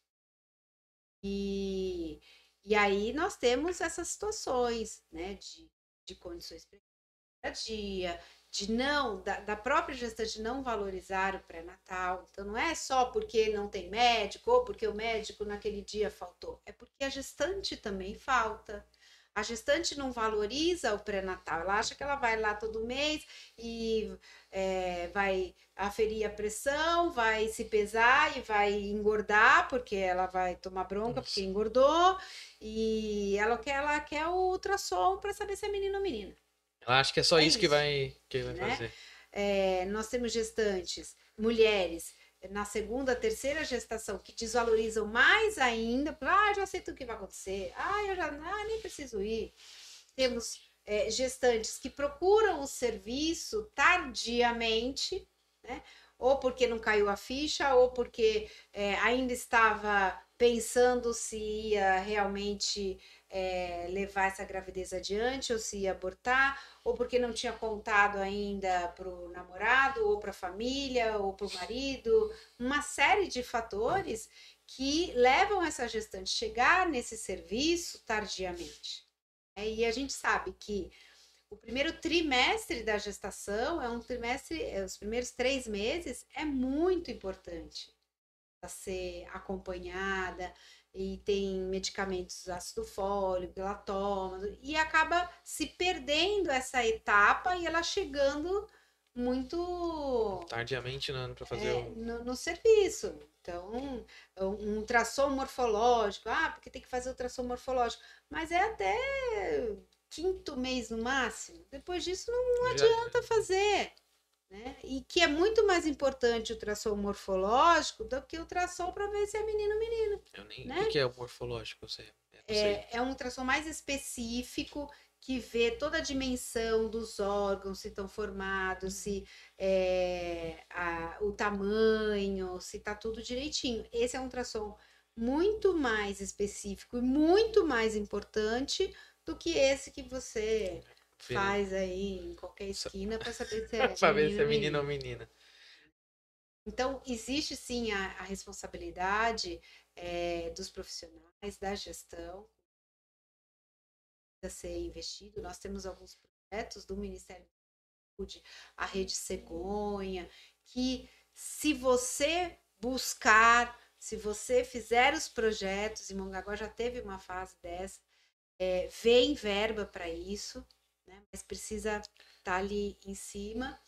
É, então você consegue ter uma melhor qualidade neste pré-natal, ainda mais agora com o investimento e o reconhecimento das enfermeiras obstétricas mais aí. Então, o pré-natal pode sim ser é, dividido com a enfermeira obstetra, ela tem capacidade, tem habilidade para acompanhar o pré-natal também, junto com fazer o parto normal, desde que não tenha nenhuma distócia, desde que não tenha nenhuma Aqui no Hospital Regional, é, quase 100% dos partos normais, né, por via vaginal, é realizado pelas enfermeiras Antes não podia? Não, não, podia. não tinha essa, não tinha essa especialidade, né? Ah. E quando a gente, é, quando tornou aí a especialidade, foi uma luta muito grande, uma resistência muito grande por conta da medicina de falar, peraí, faz parte ao médico, será que realmente... Então, é, foi uma... É, está sendo ainda uma conquista de território, provando no dia a dia a competência, provando no dia a dia na prática que sim, é nós conseguimos e temos estudo e capacidade para fazer os partos sim. normais, né? E, e com isso a taxa de, de cesárea tende a diminuir também, que é muito bom. É isso que eu ia né? é bom então ter é uma... muito bom, é muito bom tem toda uma parte de humanização e de orientação que é melhor, porque você chega, a gestante chega falando, eu quero cesárea. Eu quero cesárea, eu quero cesárea porque eu não quero sentir dor.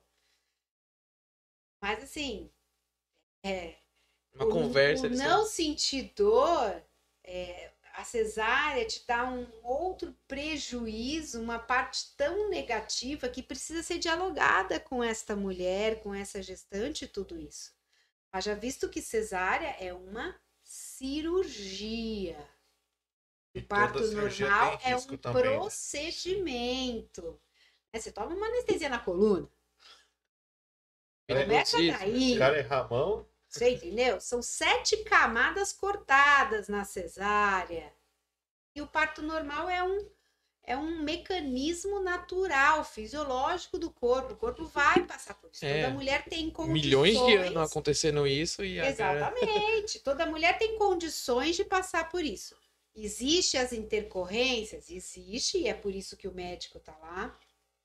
Existem as situações de indicação de cesárea, e é por isso que a cesárea existe mas não que você já Exclua, no, no ah. pré-natal, no primeiro, na primeira consulta, faça, ó, oh, eu quero cesárea vamos marcar a cesárea para tal dia. Não, é, deixa o organismo pelo menos dar sinais. Deixa aquele feto falar, ó, tá na hora de nascer. Porque uma semana faz diferença. Faz muita diferença. A mãe, a, a gestante, ela já está exausta, já não tem mais posição para dormir, pra, mas ela precisa ter essa situação, ter paciência, porque ela está no momento gestante e a prioridade é aquele bebê. E se faz diferença para ele uma semana, então que ele fique uma semana mais aqui. uma semana lá, não tem o porquê, né? Caso ainda, mesmo com o avanço da tecnologia, da internet, acesso mais fácil de gestante menor de idade, muito comum ah, ainda Acho que até mais que Jovens, antes, provavelmente. né? Jovens, né? É. é. E é um problema de saúde pública ou não? Acho que é mais familiar. Olha, eu acho que é um problema de saúde pública, de educação pública, é, envolve a família mais uma vez, né? Então é, é, muito complexo isso. Eu ia, só porque você estava falando, eu ia falar daquele bebê que foi encontrado Aonde foi? Foi aqui em Mongaguá, mas vocês não... Eu não me recordo o bairro. Ah, dentro da mochila, né? Isso, porque você, agora você falou da família. Aí tem gente que abandona, assim, que nem você falou antes da gente começar, que se a pessoa escrever no papel de padaria lá, vale. é que gravidez não planejada não é só pela adolescente. Né? Nós temos é, mulheres que não, não planejaram e não querem essa gravidez uh, por outros motivos, porque já tem muito filho, porque não tá legal com o marido, é, vários fatores financeiros, não tem como sustentar mais Criança. um. Então, a, a gravidez não desejada, não planejada, não está ligado diretamente com a adolescência, não. Vê casos aí de mais velhas que não, não desejam Exatamente. Ter. É complexo, né? Aí é, para adotar, que você estava falando quando quem é? O Renatão falou de adotar. Você entende alguma coisa? Já que ele falou, eu fiquei curioso. Não, não eu, entendi eu nada. Eu entendo de parir, de adotar, eu não entendo. É que na hora que vocês falaram, eu fiquei é curioso. É um outro, é um outro bate-papo aqui. Isso, a gente vai agendar com Robson, os conselheiros, né? Nem me meto nisso. Nossa, na hora que falou, eu falei, ué, mas não é só assim, não? Não, precisa é, ter um processo. Eu fiquei, nossa, sabia é, não. Precisa. É, é muito. O pouco que eu sei é que, primeiro, é muito triste você ter uma criança abandonada, independente da situação, abandonada, por falta de informação, de estrutura, de educação, informação da educação e tudo mais. Mas, de qualquer forma, abandonada, é, é muito triste essa situação. É uma vivência na maternidade muitas não, mas assim, algumas situações ocorrem já a rejeição na maternidade, é, outras situações também porque a própria é, a própria gestante quando ela dá à luz, né, ela se torna uma puérpera, ela não tem condições, por exemplo, mentais, psicológicas de criar, então é, usuária de drogas. Então já vem, inclusive, com orientações do Conselho Tutelar, com o Ministério Público, é, juiz, tudo já com documentação que ela não sairá com a criança da maternidade. Nossa, imagina para explicar para então, uma mãe. é tudo, que... ela sabe. Então é tudo muito complexo aí. Enquanto isso, mulheres que sonham em tratamento, inseminação, que por vezes não dá certo, querendo, né, é, constituir uma família e a justiça amorosa, né, pagar e também não é do dia para noite que se adota, Sim. porque também não é todo casal Passa por um processo, um perfil, né? Porque a gente também vê mães, né? Essa semana, anteontem mesmo, é, mais uma. É, não, isso, tutelar, é, Tamara, Adriana, Juliana, Maria Alice, e tem bastante conselheiro aí para orientar todo mundo, né? E pegando agora, continuando o assunto, maternidade, agora vamos falar na parte estrutural do prédio da maternidade Mongaguá, que assim, pelo que eu entendi, toda essa história nesses anos, que obviamente temos 10 anos para entender. Sabe o grande entrave ali é o centro cirúrgico, né? É. Que não é exatamente a maternidade. A maternidade, em parte, pelo que eu sei, se pode explicar melhor, a maternidade em tese funciona para partos normais. Não, também não. Nem isso, né? Explica melhor. Como é que é a situação é, é uma, é, é, uma situação delicada, uma situação triste, Uh, mas é a realidade do nosso município. Mas hoje, mesmo sem o centro cirúrgico. O centro cirúrgico está pronto. Está pronto. Está pronto. Ele poderia funcionar. Poderia. Tanto para parto cesáreo ou para o normal. Na verdade, ele funcionava. Sempre se nasceu aqui Eu cheguei. É, quando eu mudei definitivamente há 24 anos atrás, segundo emprego foi no hospital, foi na época é, que a gestão comprou o hospital e, e se tornou o hospital municipal. E funcionava, né? Área, com parto normal, claro que não em péssimas condições, mas era uma maternidade de pequeno porte e que é, casos complicados seriam removidos, né? Teria que ter vaga e tudo isso. Uh, mas se nascia aqui e a taxa de mortalidade não era é, dois dígitos como, como e, vem acontecendo. É uma pergunta para pontuar esse detalhe. Você falou, é, é, protocolo de saúde também, se existe uma situação que ofereça um risco ao a gestante ou o bebê, vai para um hospital referenciado, né? Ou... É, não, na verdade, a palavra não é protocolo, a palavra é, é acordo, né? Então, existe um acordo feito é, a nível estadual, a nível regional, litoral, que é DRS, comanda tudo isso, e se estipula é, a, os hospitais de referência para cada caso, para cada área. Né? Caguá, hoje, o hospital de referência para obstetrícia, né, é o hospital regional. Ele já era, quando a maternidade funcionava, para é, parto de risco, então não se nascia, porque a gente já acompanhava no pré-natal, já sabia que aquela gestante era uma gestante de risco. Não se nascia aqui e uh, os nascimentos, tendo alguma complicação, também era referenciado para lá, porque não se tem UTI neonatal é, adulto, muito menos UTI neonatal é, no município. Então, é, essa tratativa já já acontecia. E aí houve um, um acidente no explosão, pegou fogo e parou tudo para poder reformar. E aí entra um, sai outro, reforma e para e reforma e para e reforma e nisso a gestante não para de parir. Então, enquanto estivesse fechado para a reforma, né, para as adaptações, seriam todas referenciadas para Itanhaém regional e para o Irmanduce. Até que achavam que estava demorando demais, anos, anos, anos. Grande falou, ó, até quando? E aí se tratativa e o acordo é com o regional. Todas são são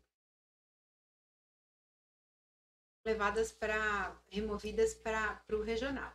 O que acontece quando nasce em Mongaguá são os partos expulsivos, né? Então a gestante de alguma maneira chega até o hospital, até a maternidade, porque existe, né, um ginecologista de plantão lá, é, já em trabalho de parto expulsivo que não vai dar tempo de ser removida. Então, acaba nascendo, porque como falei, o parto normal é um processo, Sim. né, um mecanismo do organismo. Está equipada, até onde eu sei, é, está está equipada para um parto normal sem sem distócia, sem intercorrência, né? E então são esses bebês que acabam nascendo. Nós temos tribo indígenas que difícil acesso, um dia como hoje, chuvoso, alaga e tem que atravessar o rio e tal. E o SAMU não dá conta de, de remover. Então acaba nascendo, nasce na viatura do SAMU, nasce na viatura da TM, nasce no posto de gasolina e nasce lá porque chega chega nascendo. Não que ela esteja aberta, funcionando para isso. Ainda não. Vou ver essa matéria. é, a primeira vez que você oh, falou que agora. Eu vou ver essa matéria. Um dia eu consigo é, participar aí deste momento, independente de. Lado político. De, de que. É, de que personagem eu vou estar no momento, mas como munícipes de Mongaguá, eu vou lutar bastante Não, por é, isso você também. Citou né? que é ruim, né? Que você fala assim, toda, toda hora tem essa história de reforma, reforma que nunca acaba, né? Pô, é que reforma do que isso não está em uso, né? É, são per é. as perguntas ocultas a, é, do, do, governo. A minha né? última passagem pela, pelo hospital é, e eu fui é, convidada, aliás, eu fui convocada, abra a maternidade. E nós é, não medimos esforços para isso. Faltou tempo, né? Claro que existe uma logística, claro que existe é, gasto, né? É, é um investimento, é mais um investimento. Então, o gestor, a equipe precisa querer, né, que isso aconteça. Talvez não seja prioridade agora na pandemia, esquece, não é prioridade mesmo, concordo plenamente. Mas é, hoje em dia Mongaguá conta com melhor pronto-socorro infantil da região. Não tem como negar. E tem condições de contar com a sua maternidade, referenciando partos de risco, uh, tranquilamente, no sentido de querer investir, poder investir, né? priorizar o investimento aonde será. Não, mas só para saber, não, faz tanto tempo que eu não sei. Então as pessoas não nascem aqui no Muaguá por conta de um parto normal, certo? Eu nasci na Praia Grande, então provavelmente não tinha o hospital, a maternidade aqui. Aí Quantos meu, anos você tem? Eu tenho 21. Aí meu irmão aí tem 15, tem 16 e nasceu em Mongaguá. Isso. E aí minha irmã também tem quantos? 18? 18 nasceu em Mongaguá. Exatamente. Não, na, com, com 15, com 18, nasce em Mongaguá. Na, nascia em Mongaguá. Mongaguá. Não, Mas se for me situar, não, não tem, porque eu. De 10 anos pra cá é que não. Ah, então eu nasci na Praia Grande porque levaram pra Praia Grande. Mais de Você tava lá no shopping. tava no shopping, um nasci Praia Grande. Não, é, na, naquela época também, você é muito velho, né? Acabada, sim. 21 anos. Mas assim, não, é, não, não, não se tinha também é, é, a maternidade municipal, né? Então, e a, e a paciente, a gestante, escolhia. Ah, não, eu quero ir lá na Santa Casa, porque era Santa Casa ainda, viu? Não era Irmã Dulce. 20 anos atrás era Santa Casa de Grande. Não, Santa Casa de Grande porque era grande. Então, eles acham que tem melhor estrutura e tal. Então, a própria gestante ia por conta própria. Eu não, eu não sei, eu acho. Mas quem fez a minha foi o Dr. Wilson. É, o Dr. Quem... Wilson, infelizmente, uma perda enorme, mas Sim. ele Colocou muita gente no mundo. Aí, filha da mãe, ó, podia ter deixado. É, acho que foi nós três. Judiação. Ai, é. uma perda imensurável. Tira duas dúvidas. Uma dúvida é a seguinte: existe uma polêmica que no, no programa de saúde da família, o médico, que é um generalista, né, um clínico geral, ele tem aptidão para atender criança. Existe a obrigatoriedade de ter um pediatra na unidade, de, no postinho de saúde? Essa obrigatoriedade ou é uma recomendação? Não, é uma recomendação. O programa de saúde da família, ele conta com uma equipe multidisciplinar, onde o médico é generalista. Todo médico é médico antes de ser especialista em alguma coisa, né? É, e aí, é, esse generalista, ele tem capacidade de identificar né, algumas patologias, algumas distúrbios e encaminhar para serviços especializados.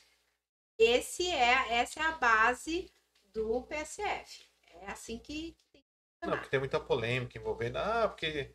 Até porque também é, pega um tom político, né? Não, que eu vou colocar pediatra no postinho, vou colocar dentista no, no postinho, vou colocar o. o... É. Todo mundo precisa saber, né? O que, o que realmente é obrigação colocar né? E o que a obrigação é ter um médico é, e né? é. por exemplo, é, dentista faz parte da equipe multiprofissional. Né? Nós tivemos reformas nas unidades básicas que foram ampliadas é, justamente para ter consultório odontológico, para atender, porque quanto mais você estiver adequado no programa de saúde da família, mais verba vem, vem né? Então, você vai ter que se adequar. A mesma coisa da UPA também, também vem, né? É... Mas não, Não funciona lá, assim, Numa época política, são tantas promessas, né? E aí cabe a cada munícipe, né? A cada eleitor valorizar o seu voto, É. levar a sério, ver o que é, o que não é, né? Chegar na urna e tá certo. Eu vou dar um exemplo aqui. É Eu, uma opção do eleitor. eu fui num postinho mais próximo e pedi pra marcar dermatologista. Eu tinha, sei lá, 16 anos. Aí o cara falou que ia, me, quer ligar, né? Fazer a consulta lá. Não, o, moço que me atendeu. Ele falou que eles entram em contato e tudo mais, explicou lá.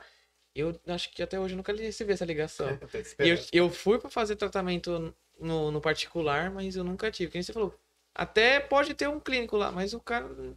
O moço que me atendeu, um, um médico, ele falou: não, é espinha, vou te passar uns remédios aqui, você passa, mas se não melhorar, você volta. Esse foi um médico. Aí eu voltei e falei: ó, ele falou, me encaminhou pro dermatologista e tá aqui, mas nunca mais eu vi essa ligação.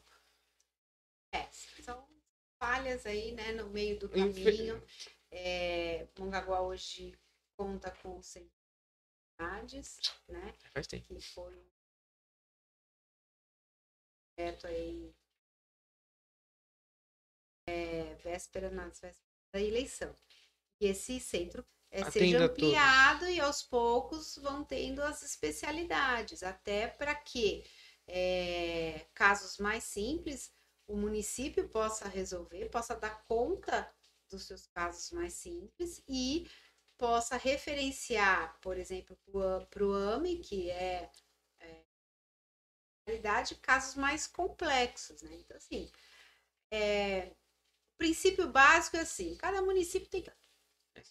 E não é isso que está acontecendo. Mas tem exemplos na própria Baixada Santista de Que funciona. cidade que funciona? E funciona o quê? Não, é, a essa- saúde como um todo? é, ou Não de uma forma próximo- perfeita, é, mas. Ou mais próximo do recomendável? Sim, Tem. é. sim, tem, tem. Ah, Praia Grande é uma delas, né, gente? Lá ela tem os programas em atividade, todo em funcionamento. todo em funcionamento, em funcionamento e em desenvolvimento. Você vê a saúde evoluir lá, né? Ah, conta com o AME, até por conta de ser maior, então depende de número de habitantes e tudo isso, né? É, mas conta com o AME que, olha, quem reclamar do AME Vem me contar, porque eu nunca ouvi uma reclamação desse AME. Eu sou usuária por conta pais, tal, de é, parentes e amigos próximos. É um serviço excelente. Vou te dizer que tem muito convênio Que não- não- não deixando a desejar para o AME. Muito convênio. Eu não sei se funciona da mesma forma, mas um centro de especializações, é isso? É centro de É, especializações. especialidades. Especialidades. Você acha que em todo município tem que ter, tipo, por exemplo, no- em Mongaguá não se procuram tanto serviço de odontologia. Então você acha que poderia eliminar um desses ou não? Tem que em todos os municípios tem que ter odontologia ou um pediatra ou não? Você acha que assim o município não não que não precise, mas não Não é, é não é o assim, excesso. cada, cada município tem um perfil Uhum. da sua população. Então, não dá para ser igual. Ah, lá vai ser igual. Até porque você pode ter parcerias e fazer trocas, né? Então, se Praia Grande tem oftalmo, mas não tem, sei lá. Praia Grande tem quase tudo. Não tem urologista. Sim. Vamos colocar um urologista e a gente pode Essa troca. fazer uma contrapartida Sim. né? Mas a princípio é, tem que ser estudado as necessidades da população daquela cidade. E aí ir investindo aos poucos e aumentando essas especialidades. É o objetivo do centro de cidade, né? Você também trabalhou no SAMU. Trabalhei Ai, Conte- quatro anos no Conte SAMU. suas experiências no SAMU, muito Ah. acidente. É, Ai, Robson, eu falo que é, quando eu, eu ofereço o meu serviço, ninguém quer, né? Porque assim, nós temos muitos colegas na área, né? E a gente sempre trocando favores, quebrando galho. nunca, assim, na maioria das vezes não, não é para mim, é sempre para uma gestante, para uma mulher, para uma criança, para um idoso, e a gente liga e tenta acelerar o processo, e tenta ver, e tenta explicar, ou explicar também para o paciente, né, que não funciona dessa maneira e que realmente demora um pouquinho e não é culpa da recepcionista, não é culpa, né, da enfermeira. E, e daí eu sempre falo, olha, gente, é Natal, né, o SAMU, falei, ninguém vai querer, né? Porque ninguém sim. quer engravidar, ninguém vai querer um, so sim, sim. que eu socorra. Mas foi, foi uma experiência. É, foi uma grande experiência, um processo de amadurecimento profissional e emocional, né? Eu não tinha, eu não estava preparada, eu é, achava é que eu estava preparada. O SAMU, em tese, ele é mais ele é mais é, visto na questão de acidentes, muito atendimento exatamente, a acidente. Exatamente. Eu trabalhei quatro anos no SAMU aqui de tá? e dois anos no SAMU de Peruí. Né? E, mais uma vez, depende da, da do perfil da população, é, depende até do fluxo na estrada e tudo mais, os atendimentos. E uh, a enfermeira, ela faz parte da equipe da viatura da VTR avançada. Então, a equipe avançada, que é o médico, a enfermeira e o condutor socorrista, vai para qualquer chamado. Né? Sai para chamados que realmente necessite do médico, intervir na hora, com medicação, com tudo, para entubar, né? Então, quando a gente sai, a gente já não sai com boas notícias, assim, é sempre a coisa tá grave, a coisa tá feia, muitas vezes vai a, a básica e daí a, a, a, básica aciona o apoio, né, da, da avançada, técnica lá, agradeço o doutor nunca disse não para a ETEC, para os alunos, ele é o coordenador, a enfermeira Michelle Wenter é a, a enfermeira do NEP, do Núcleo de Educação Permanente, está sempre acolhendo nossos alunos aí, trocando experiência. E aí uma coisa que nós é, conversamos bastante hoje com os alunos, eu gosto que eles tenham essa vivência, porque eles estão construindo o perfil profissional. E eles vão ser, mais uma vez, multiplicadores da informação. Para disseminar mesmo. Né? É, e a gente, é, a gente conversou muito sobre a conscientização da população né, na hora de chamar o SAMU. Será que a, a, população realmente sabe o momento de chamar, a situação de chamar? E a gente chegou à conclusão: falta muito trabalho, falta muita educação em saúde né? Campanha. É isso que eu ia falar, é culpa da minha. Porque a gente aí qualquer coisinha chama o SAMU, chama o SAMU. Exatamente. E, e na minha vivência, é, eu senti muito isso. Até uma aluna hoje falou assim: é SAMU Uber. Porque chama o SAMU a qualquer momento. É, e aí você é, poderia estar atendendo, poderia estar à disposição de um acidente, de uma queda de telhado, de... e vai lá na dor de cabeça, na enxaqueca. No... É, é, é... Isso, então, é uma parte que precisa ser muito trabalhada com a população. Né? Nós não estamos lá para brincar. É... Quando se liga a 192, e a maioria não sabe disso, Mongaguá é uma base do SAMU. Mas a ligação cai em Itanhaém. Lá é a central Sim. reguladora. Então a informação chega lá, faz toda a triagem para saber se vai precisar do médico, se não vai precisar do médico, se manda avançada, se não manda avançada. E nisso já tem população, já tem o ser humano lá fazendo, ah, para que que tu tá pergunta? Eu tô precisando do SAMU agora aqui. Mas não sabe nem para quê. É, mas está perguntando é porque existe a necessidade de perguntar. Saber o melhor serviço, o melhor atendimento, como nós podemos ajudar da melhor forma. E se não passar a- as principais informações, a gente não tem como adivinhar através de um telefone o que mandar e como mandar. E daí, depois dessa triagem, vem o chamado. Isso acontece de uma forma rápida. Mas para quem está precisando do Parece que socorro, demora muito. anos luz. Então, é, eu já tive situações assim, é, de precisarem do, do SAMU e, e serem moradores da redondeza, no Jardim Praia Grande, perto do SAMU, e daí o vizinho vai lá e bate, ó, vocês ainda estão aí? Não saiu ainda? Nós já ligamos para lá. E, e o condutor anotando o endereço já Sim. sabe? É uma coisa, né? A gente entende o lado aflito, a gente tem, mas tem que entender que existe todo um processo envolvido nisso, né? Eu falei, se você pegar a população daqui, e levar para São Paulo, eles forem pedir o SAMU, solicitar o SAMU em São Paulo, vão, mas nem aparecem. Dificuldade. O quê? É pra quê que é? Não vão, não aparecem. E o tempo de demora também. Sim. né? Ah, porque demorou 10 minutos. Então, Mas o cara saiu lá da puta que não, pariu. não, não, e, assim, em São Paulo, é, você demora meia hora para sair do bairro, Sim. né? Do bairro para ir para o hospital mais próximo. Então, eu acho que Falta uma conscientização da pessoa, do é, pessoal. falta aqui, ó.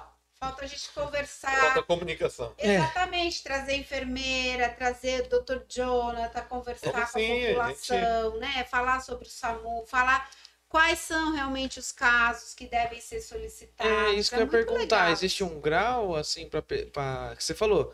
Vai, você vai mandar um médico ou não vai? Mas qual que é o grau? Tem Quem a- avalia isso é a central reguladora, é Ela o que avalia. médico que está lá pegando essas informações. É ele Eles que que, vão decidir é, quem vai Prioridade, né?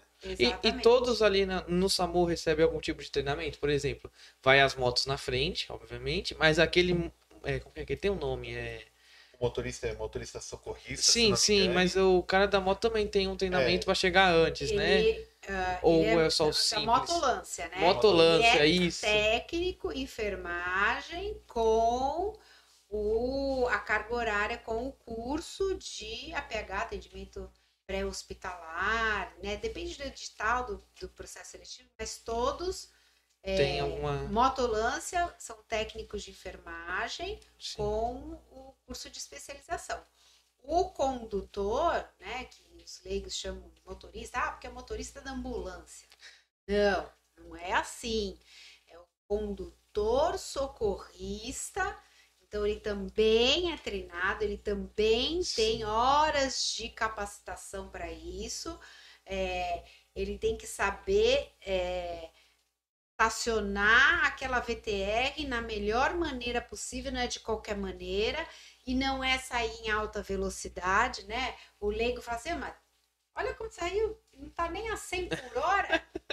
não, essa não é a intenção. Não sabe a gravidade da pessoa que tá atrás. né? E assim, ele é nosso guardião, né? Porque é, Um erro dele pode afetar todo mundo. Exatamente. A nossa segurança está com ele. Eles, é, ele tem que sinalizar se for um acidente na pista. É o condutor socorrista que sai primeiro com todos os cones treinados, colocando na estratégia para a equipe sair isso em segundos, né? Sim, não é- Isso em segundos. Para a equipe sair em segurança, ter uma cena segura para poder socorrer, porque senão você sai, você tá o outro já. né? O cara não colocou nem o cone ainda, já veio outro acidente, tem que socorrer. Exatamente, a gente vê coisa. Então, são desde as timers, né, que são as atendentes, Sim. é, Telemarketing. não, É, telemarketing, tem um bom treinamento aí. Experientes Ela pra passa para um médico para avaliar a situação, certo? E tudo no computador, tudo digitando, ela tá falando, tá digitando hoje mesmo, nossa, eu tava anotando a pressão arterial e ela já passou o caso. Não deu tempo nem Deu de, tempo. né? Porque é o Times. Ela atendeu uma ligação de uma moça que capotou o carro e ela tava numa ribanceira. E quem acalmou ela até ela Ah, chegar foi uma. Mas também ela ficava ligando, não, a senhora vai estar bem, já tá chegando. E ela que foi acalmando a E mulher. aí, ligando para a polícia rodoviária. Isso, e essa mesmo, que ela tava errada na- informação pra Isso. ela, exatamente. A moça achou que bateu é num um lugar. fundamental. É, se né? não fosse ela, eles não iam achar, porque a- mostra na ligação o pessoal falando, não, ela não tá nessa avenida. Aí volta a ligação pra, pra senhora, a senhora não tá nessa avenida. A senhora lembra de ter desviado? É muito legal É, então. Se não fosse ela, só ia embora. Pode ter médico, pode ter enfermeira, pode, né? Mas sem e a é, pecinha foi fundamental, foi a que estava ali no telefone. Trabalho Isso. incrível. É, a diferença também, quando se fala de SAMU, é, é outro bate-papo, que eu acho que já já estou extrapolando o horário Não, aí, já né? tá- já foram tá- duas horas e Então, quatro. ah, meu Deus do céu, o povo tá cansado já de me ver. Eu volto, viu? Eu volto. Com Os certeza. meus alunos podem ir dormir, porque amanhã tem aula. Calma, ainda tem umas perguntinhas aí. né? Não, não, Ah, o, o pessoal falando, professora, professora, não sei o que lá. Vim É? professora. É, é, agradecendo. É, o pessoal tava agradecendo. Ó, o pessoal curta Ai, o vídeo, compartilha, É, pessoal tá aí no vamos lá, YouTube. vamos lá, vamos lá. pra ajudar o canal a crescer, pra gente mais vezes vir falar sobre isso. Não, é fundamental. Eu acho que a gente tem que ampliar isso mesmo. E eles têm que. A gente tem que dialogar. Pessoal que tá aí no YouTube aí, compartilha, curte, se inscreva no canal, acione o sininho. Dá like no Tinder, assim, na... Nem Mas lembro. é- Qual que era a pergunta que eu nem lembro? Você falou Você coisa? falou- Não, a diferença dos Ah, chamados, isso, é, né? isso. É, tem também uma diferença de chamado entre SAMU e Corpo de Bombeiro. E a população precisa se conscientizar disso, o que é para SAMU e o que é para bombeiro. Porque na hora do, do nervosismo, o Diga- primeiro número quem que cair vem, ali- vai, né? E, por exemplo, se for uma cena insegura, se for um, um incêndio, por exemplo, era melhor ter chamado primeiro o bombeiro e depois o SAMU, Sim. porque a gente não vai conseguir entrar do mesmo jeito. Não tem né? uma capa lá pra entrar. existe, é, existe aí uma diferença. E, é, existe algum, algumas propagandas, alguns folders, mas isso é, precisa ser muito bem O Samuel que reforçado. no, na aí, ideia, né? o Samuel é mais acidentes, já, sei lá, dentro de casa, ou o bombeiro é mais É, os, os, é, na resgate? verdade, Eu não- não- também não faço muito essa ideia. Eu tenho que bombeiro incêndio, ah, já vi bombeiro salvando criança de entalado no negócio, lá na, na garganta. é, na verdade Não, o entalar na garganta já poderia ser o SAMU. É, mas aí ele vai lá e- bombeiro, isso. Né? Mas ele também tem essas condições. É, existe uma parceria Uhum. no serviço, né? Então, muitas vezes, o SAMU depende do bombeiro, o bombeiro depende do SAMU. SAMU. Chegar numa vítima, por exemplo, se ela estiver presa nas imagens, você Exato. talvez não consiga chegar na vítima. Ou consegue chegar parcialmente, fazer uma, uma imobilização, é, pulsionar um acesso venoso para manter, mas você vai ter que esperar o bombeiro chegar. E muitas vezes você não consegue chegar porque tem um vazamento de, de combustível. Precisa do bom. A cena não é segura e você não vai conseguir. Ou é, o, O incêndio você precisa entrar lá dentro pra. Tem alguma coisa lá dentro. Exatamente. Tem várias, várias situações que é primeiro bombeiro e depois. E algumas SAMU primeiro e bombeiro Exatamente. depois. exatamente. É, por exemplo, afogamento. Tem gente que liga pro SAMU no afogamento.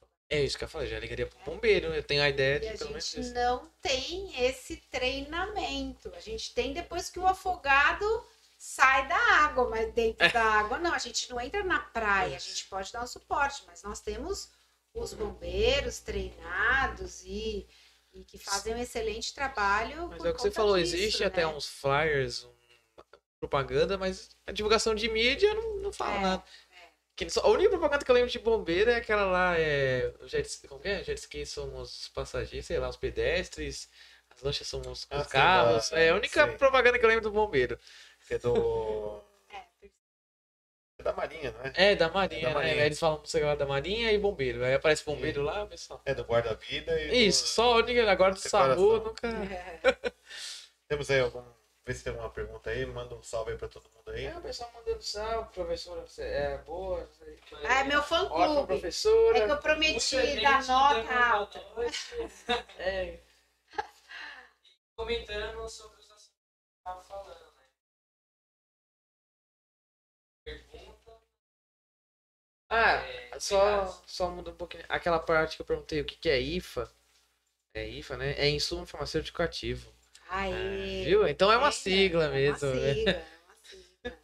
É o pessoal falando ótima professora, vim por indicações da senhora. Ah, deixa eu ver.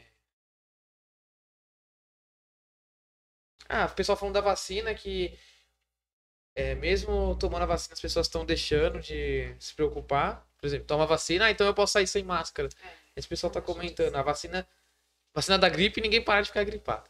É. Não, e até, acho que pra gente amarrar o assunto, tá acompanhando isso, tem muita gente que não tá voltando pra tomar a segunda dose, né? Muita gente que não está voltando para tomar a segunda dose e isso atrapalha também o fluxo de vacina. Porque enquanto o município é conta, né, desses, dessas segundas doses, a gente não pode ampliar o, as primeiras doses, porque você tem que trabalhar em série. Então, acaba você não tomando a vacina e atrapalhando quem quer tomar, né? Quem querendo tomar. Uma pergunta de leigo, mas tudo bem que tenha o prazo ali. Se a pessoa passou no prazo, por que não pode tomar a segunda dose como primeira e aplicar nas próximas pessoas? Tem alguma diferença? Por exemplo, eu tenho que tomar a segunda dose dia 30. Dia 31, eu, a, a, a pessoa responsável, ela pode. Ó, o pessoal não veio até dia 30, então dia 31 vocês podem aplicar na proximidade ali. Não, não tem essa? É, na verdade, o, eh, o município tem que prestar conta dessas vacinas. E a intenção é que eles tomem. Então, tem que fazer um Sim. trabalho de conscientização, uma busca ativa, os agentes de saúde, ver o porquê que não tomaram a vacina, ir na casa Da pessoa. né, da pessoa. Tem municípios trabalhando com listas, então controla através de lista por que, que não veio, já liga para saber por que, que não veio. É que eu pergunto assim, porque às vezes pode ser um desperdício, né? Porque eu não sei, eu tenho conservação da vacina lá, mas ela Não, mas, pode. chega, mas chega num momento que também extrapola. Extrapola isso. Porque você tem um limite de. Você tem um prazo e um limite de atraso. Depois, essa pessoa ela vai ter que começar o processo de novo. Então ela já entra de novo na, na fila pra gente tomar a primeira, como se fosse a primeira, né? e se não apareceu para tomar a segunda dose de livre espontaneidade, é, não vai, não vai voltar mais, né? Em alguns casos, assim, tomou a primeira dose, pegou Covid, ou estava doente neste período, Sim. mas é, São essas casos pessoas, é, os familiares procuram, se preocupam, tal, né? Agora, É porque, por exemplo, não sei. atrasou muito, zerou. Tem que começar de novo, tem jeito. É, o orga- o organismo ainda não pegou tudo, né? Agora, eu prefiro sentir sintomas da vacina do que sintomas do Da Covid. Covid. Sim. Eu não Eu senti mesmo. absolutamente nada. Você, tom- você tomou a Nada. Coronavac? Eu, a- eu tomei a Coronavac, mas eu trabalho com um moço que é um senhor de idade, né? Que é farmacêutico, ele tomou da AstraZeneca agora. E ele ficou com sintomas, né? Dor de cabeça. Mas não foi só ele. Muita gente que foi na farmácia falou, não, eu tomei AstraZeneca e tô com isso. Mas é que ele falou, prefiro ficar com a Você sintomas da. da- Porque assim, é, todo mundo toma vacina na vida. As mães levam as crianças para tomarem as vacinas. E aí a orientação é, olha, pode dar um pouco de febre, a criança vai Sim. é, moedinha, vai sentir dor na coxinha ou no bracinho, né? uma de pirona tal. Isso a gente falando de BCG, a gente falando é, do sarampo da catapora, do corona. Você fala isso, as pessoas. Né? Você ter dor de cabeça, diarreia, náuseas, dor no corpo, bom, É, tá muito. tá bom. Tem gente que não tá conseguindo nem mais respirar. vacina que foi desenvolvida em um ano, tá, Tá bom. bom. O- Pode vir. Esse negócio de ter negligência de tomar vacina, não tomar vacina, eu imagino que isso não aconteceu agora. Na pessoa que quando inventaram a vacina da gripe ou a do sarampo, teve essa Mas negligência. a, a, a vacina da gripe teve uma resistência muito forte pela, pela terceira idade, pelos idosos. É isso. né? Foi um trabalho de conscientização ano a ano nas campanhas para todo mundo começar a aderir. Não foi fácil, não- sim.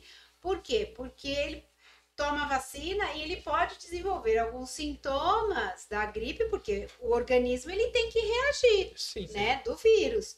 E daí eles entendem o quê? Ué, mas eu tomei vacina e fiquei gripado? Então eu não vou mais tomar vacina.